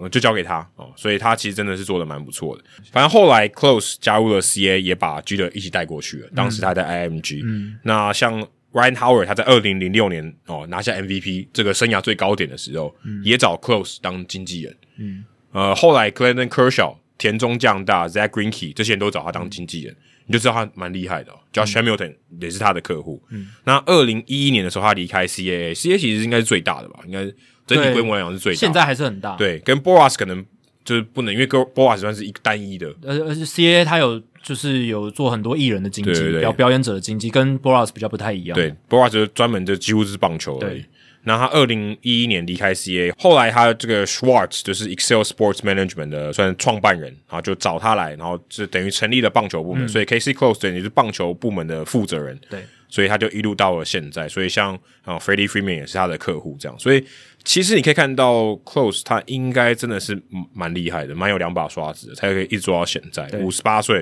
而且他更厉害的是，他的老婆是美国小姐，一九八九年的美国小姐，Fox 的主播，她的名字很难念的，Gretchen Carson ，Gretchen Carlson。 Carson Gretchen 这个我这个名字我从来没看过，Gretchen。Gretchen 哎 G R E T C H E N 啊、但 anyway，他的老婆是美国小姐，哎，他很有名哎，对啊他有很有出现名在那个电影里面哦。真的、哦，就是我有一部电影不是叫什么啊，忘记了那个 The Bombshell，我记得英文 The 哦 Bombshell 这部电影就是在讲那个 Fox 之前哦，讲那那个劲性爆丑内闻幕的，啊性对对对对，对他是？哪一个他就是那个其中的一个主播啊，就是那个那个主角的那个主播吧。 ？Nicole Kidman 那个、哦，好像就是他，好，好像就是 Nicole Kidman 那个角色，对我查一下，Gretchen Carlson，哎、对对，啊就是他、就是哎、他对啊就是他哇就是他，就是他，所以哇那我我对这个名字很有印象，哇，那、哎我我我在做功课的时候我没有查这是个，大人物哦，是大人物哦，哇，劲爆内幕那《个金爆内幕》Nicole Kidman 妮可基曼演的那个那个角那色，电影很好看，那对，电影很很好看，很好好那电影很好就是讲那个性性丑闻事件，所以她的老公就是 K C 哦， Close，我这个，哇、 哎哦我我我这我也不知道，也是你讲我才知道，哦，原来就是他，哦，原来如哦此，蛮、有趣的，而且对。当时他他们两个相这段是什么约会 blind date，嗯，他当时他们两个是 blind date，就是算什么呃不认识相的情亲况相相亲亲的对情况下，他就说当时帮他介绍的这个人就说：“哎、我我帮你找到一个很合适的人。”他说：“你很合适的人，如果条件很好，怎么到现在都没有对象？嗯怎么会这样？”他说没有，他跟你一样都很忙，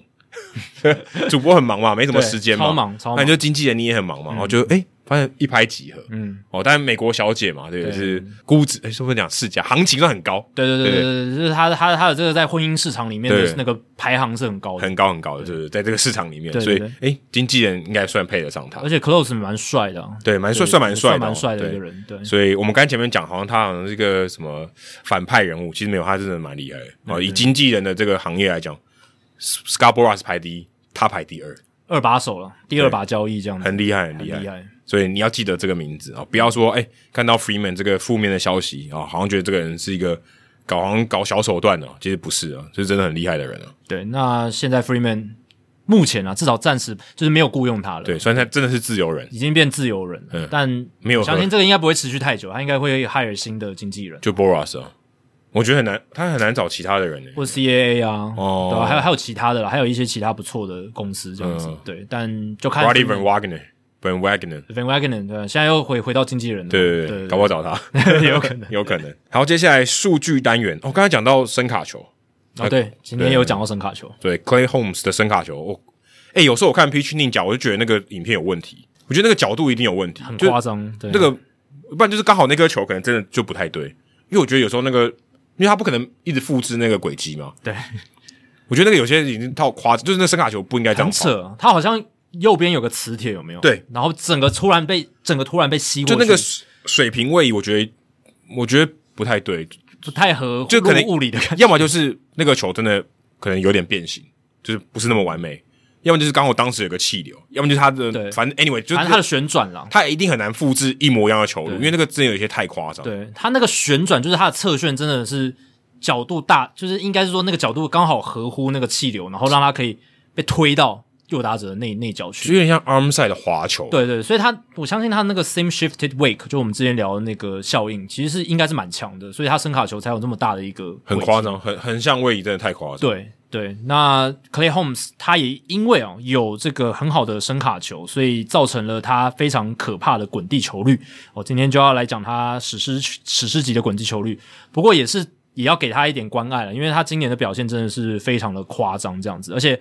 他也是海盗队送出众多、呃、后来成为明星投手当中的其中之一哦。然后刚好我们录音这个礼拜，杨基要打海盗。哦，所以他有机会去投到自己的老东家，啊，Gary Cole 哎，Gary Gary Cole 也会对，所以这刚好都串在一起，好可怕哦，好残忍哦很。残忍啊。Clay Holmes 他二十九岁，然后他身高其实蛮好的，一百九十六公分，然后一百一十一公斤。哦，就是选秀会上哦，你如果看到这样子的身材的投手，右投手，你就觉得哎哎，算是一个算是标准身材吧，标准的模子啊，嗯算是也好不能算标准。嗯准，很好的身材很，好的身材的模子。对，不过海盗当年是在第九轮才把他选进来，二零一一年的时候。嗯，高中呢，对，高中选秀，然后后来其实他在海盗队其实一直起起伏伏嘛，就是有上大联盟，在一八一九年、二零年都有上大联盟，但是上来防御率都很高哦，超一超过六、哦超过五的。然后当然声卡球有威力，可是他的 BB 九值非常可怕，第一年七点九，第二年六点五，就感觉不太能用哦。就打者从他手中打不太出安打，但是呃他自己让很多打者上垒，除以二都还有点可怕。对啊，就是感觉没有养好哦，没有养好。然后后来是他被海盗队释出，他等于是获得了这个自由球员的资格。嗯，他其实没有在大联盟打满六年，可是他就有这个自由球员的资格，因为他被释出了。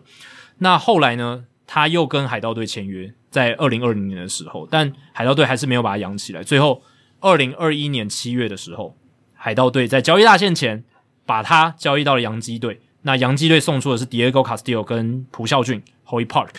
所以、诶其实海盗队到现在这笔交易，他们获得的也算还不错啦，至少 Castillo 跟朴孝俊都是能用的选手。对，都大联盟选手，都集战力了。嗯对，那杨基这边也是获得了一个很强的集战力哦、就表现上面水其准嗯实其实我觉得，得这个没有亏很多啊，还可以。其实我觉得各取所需，对都还都可有赚还，行啊都，都都算赚。那洋基队这边 Clay Holmes 他在今年。今天他们刚好休兵日嘛，那今年他的赛季数据三十七局，防御率零点四九，因为他只有两分的自责分，三十八 K 五个四坏球保送哦，没有被打全垒打，重点是没有被打全垒打，所以他的 FIP 投手独立防御率一点七二也是非常鬼的数字。嗯，就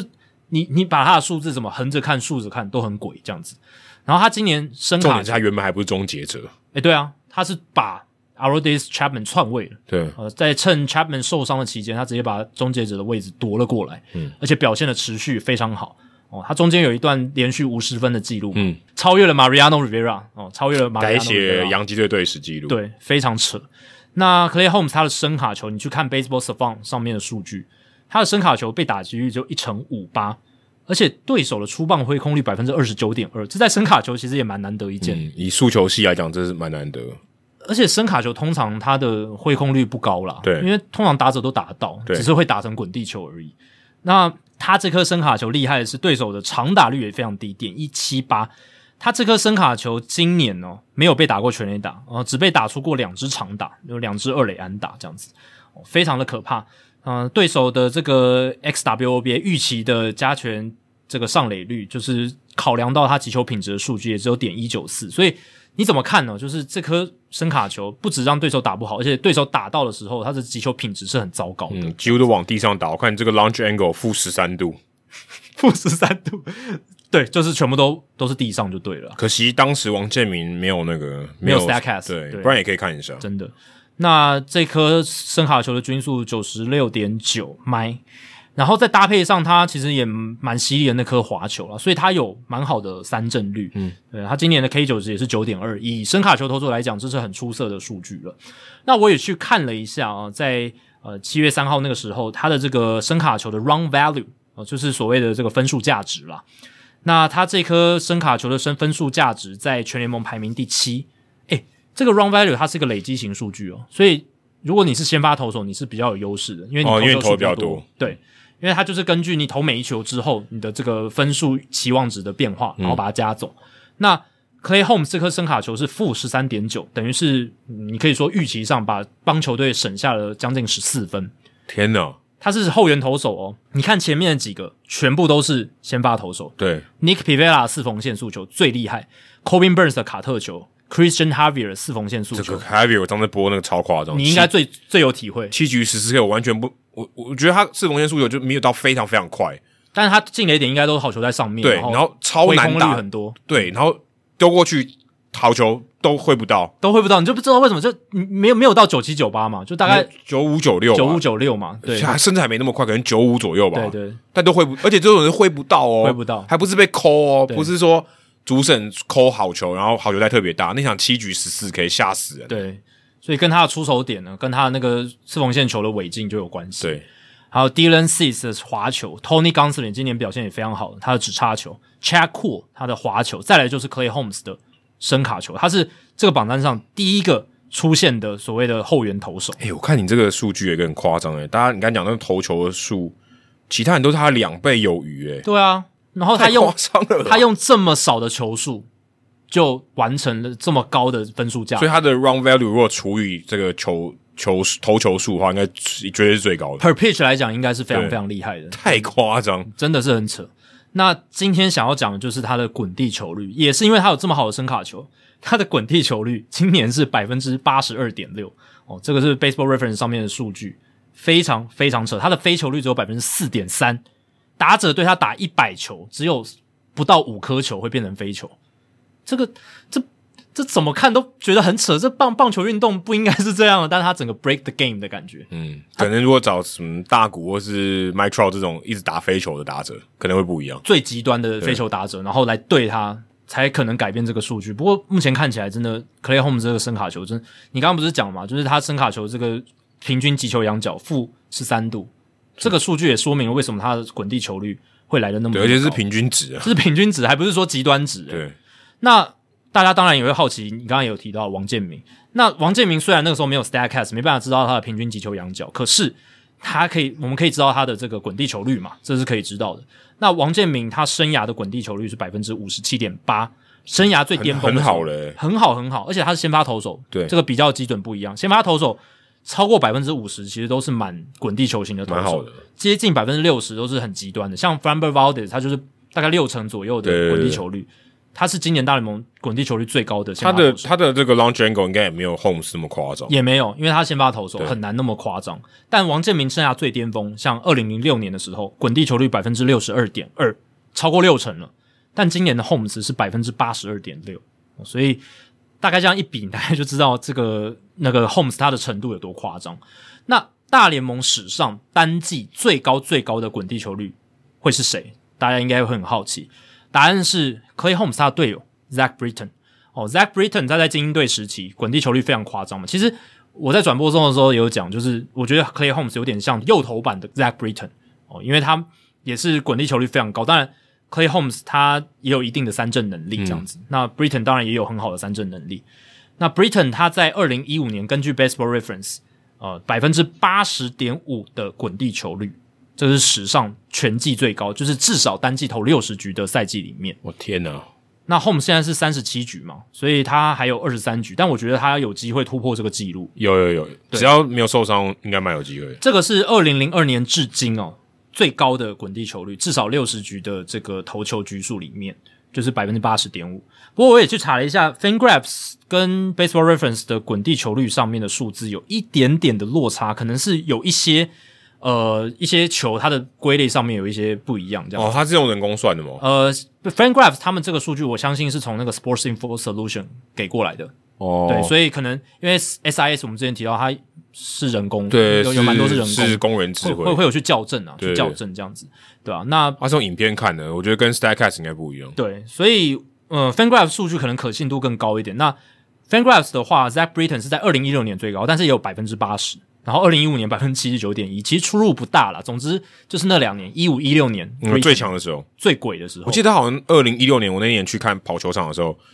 我记得好像有什么连续好像好三十局还是多少局哎，对，没有失分，失分很夸张的，对啊，所以就大联盟历史上，就是我们可以追踪这些击球的性质之后，记录就是 Zach Britton，然后单季至少六十局的话来看的话，就是 Britton 超过百分之八十的滚地球率。那今年我觉得 Clay Holmes 有机会来挑战这个纪录，成为史上第二个单季至少投六十局，而且滚地球率超过八成的投手。哦，基本上就是要有像他这样子的求职才有可能达到。太鬼了。对，那呃 a l d i s Chapman 虽然回来了，可是他没有回到终结者的位置。他七月三号的时候伤愈归队，可是呃回来第一场比赛哦就投了三个四坏球保送，嗯，然后速球其实大概均速也掉到了大概九十六、九十七英里。哦，Chapman 的年代感觉已经要要过去了结束吗了，对，已经要结束，就是应该说巅峰 Chapman 啦，已经结束了啦。对，但那如果杨基队打进季后赛，他还是非常非常重要。非对，常如果重要他当然，如果他只要控球可以维持住一定的水准，他还是一个很好的牛棚武器。嗯，呃，他还是个左投手嘛，而且他出手的这个他手臂这么长，胯部那么那么那么那深，么大对，所以他的视觉的效果那个速度还是很快的。不过哦，Clay Holmes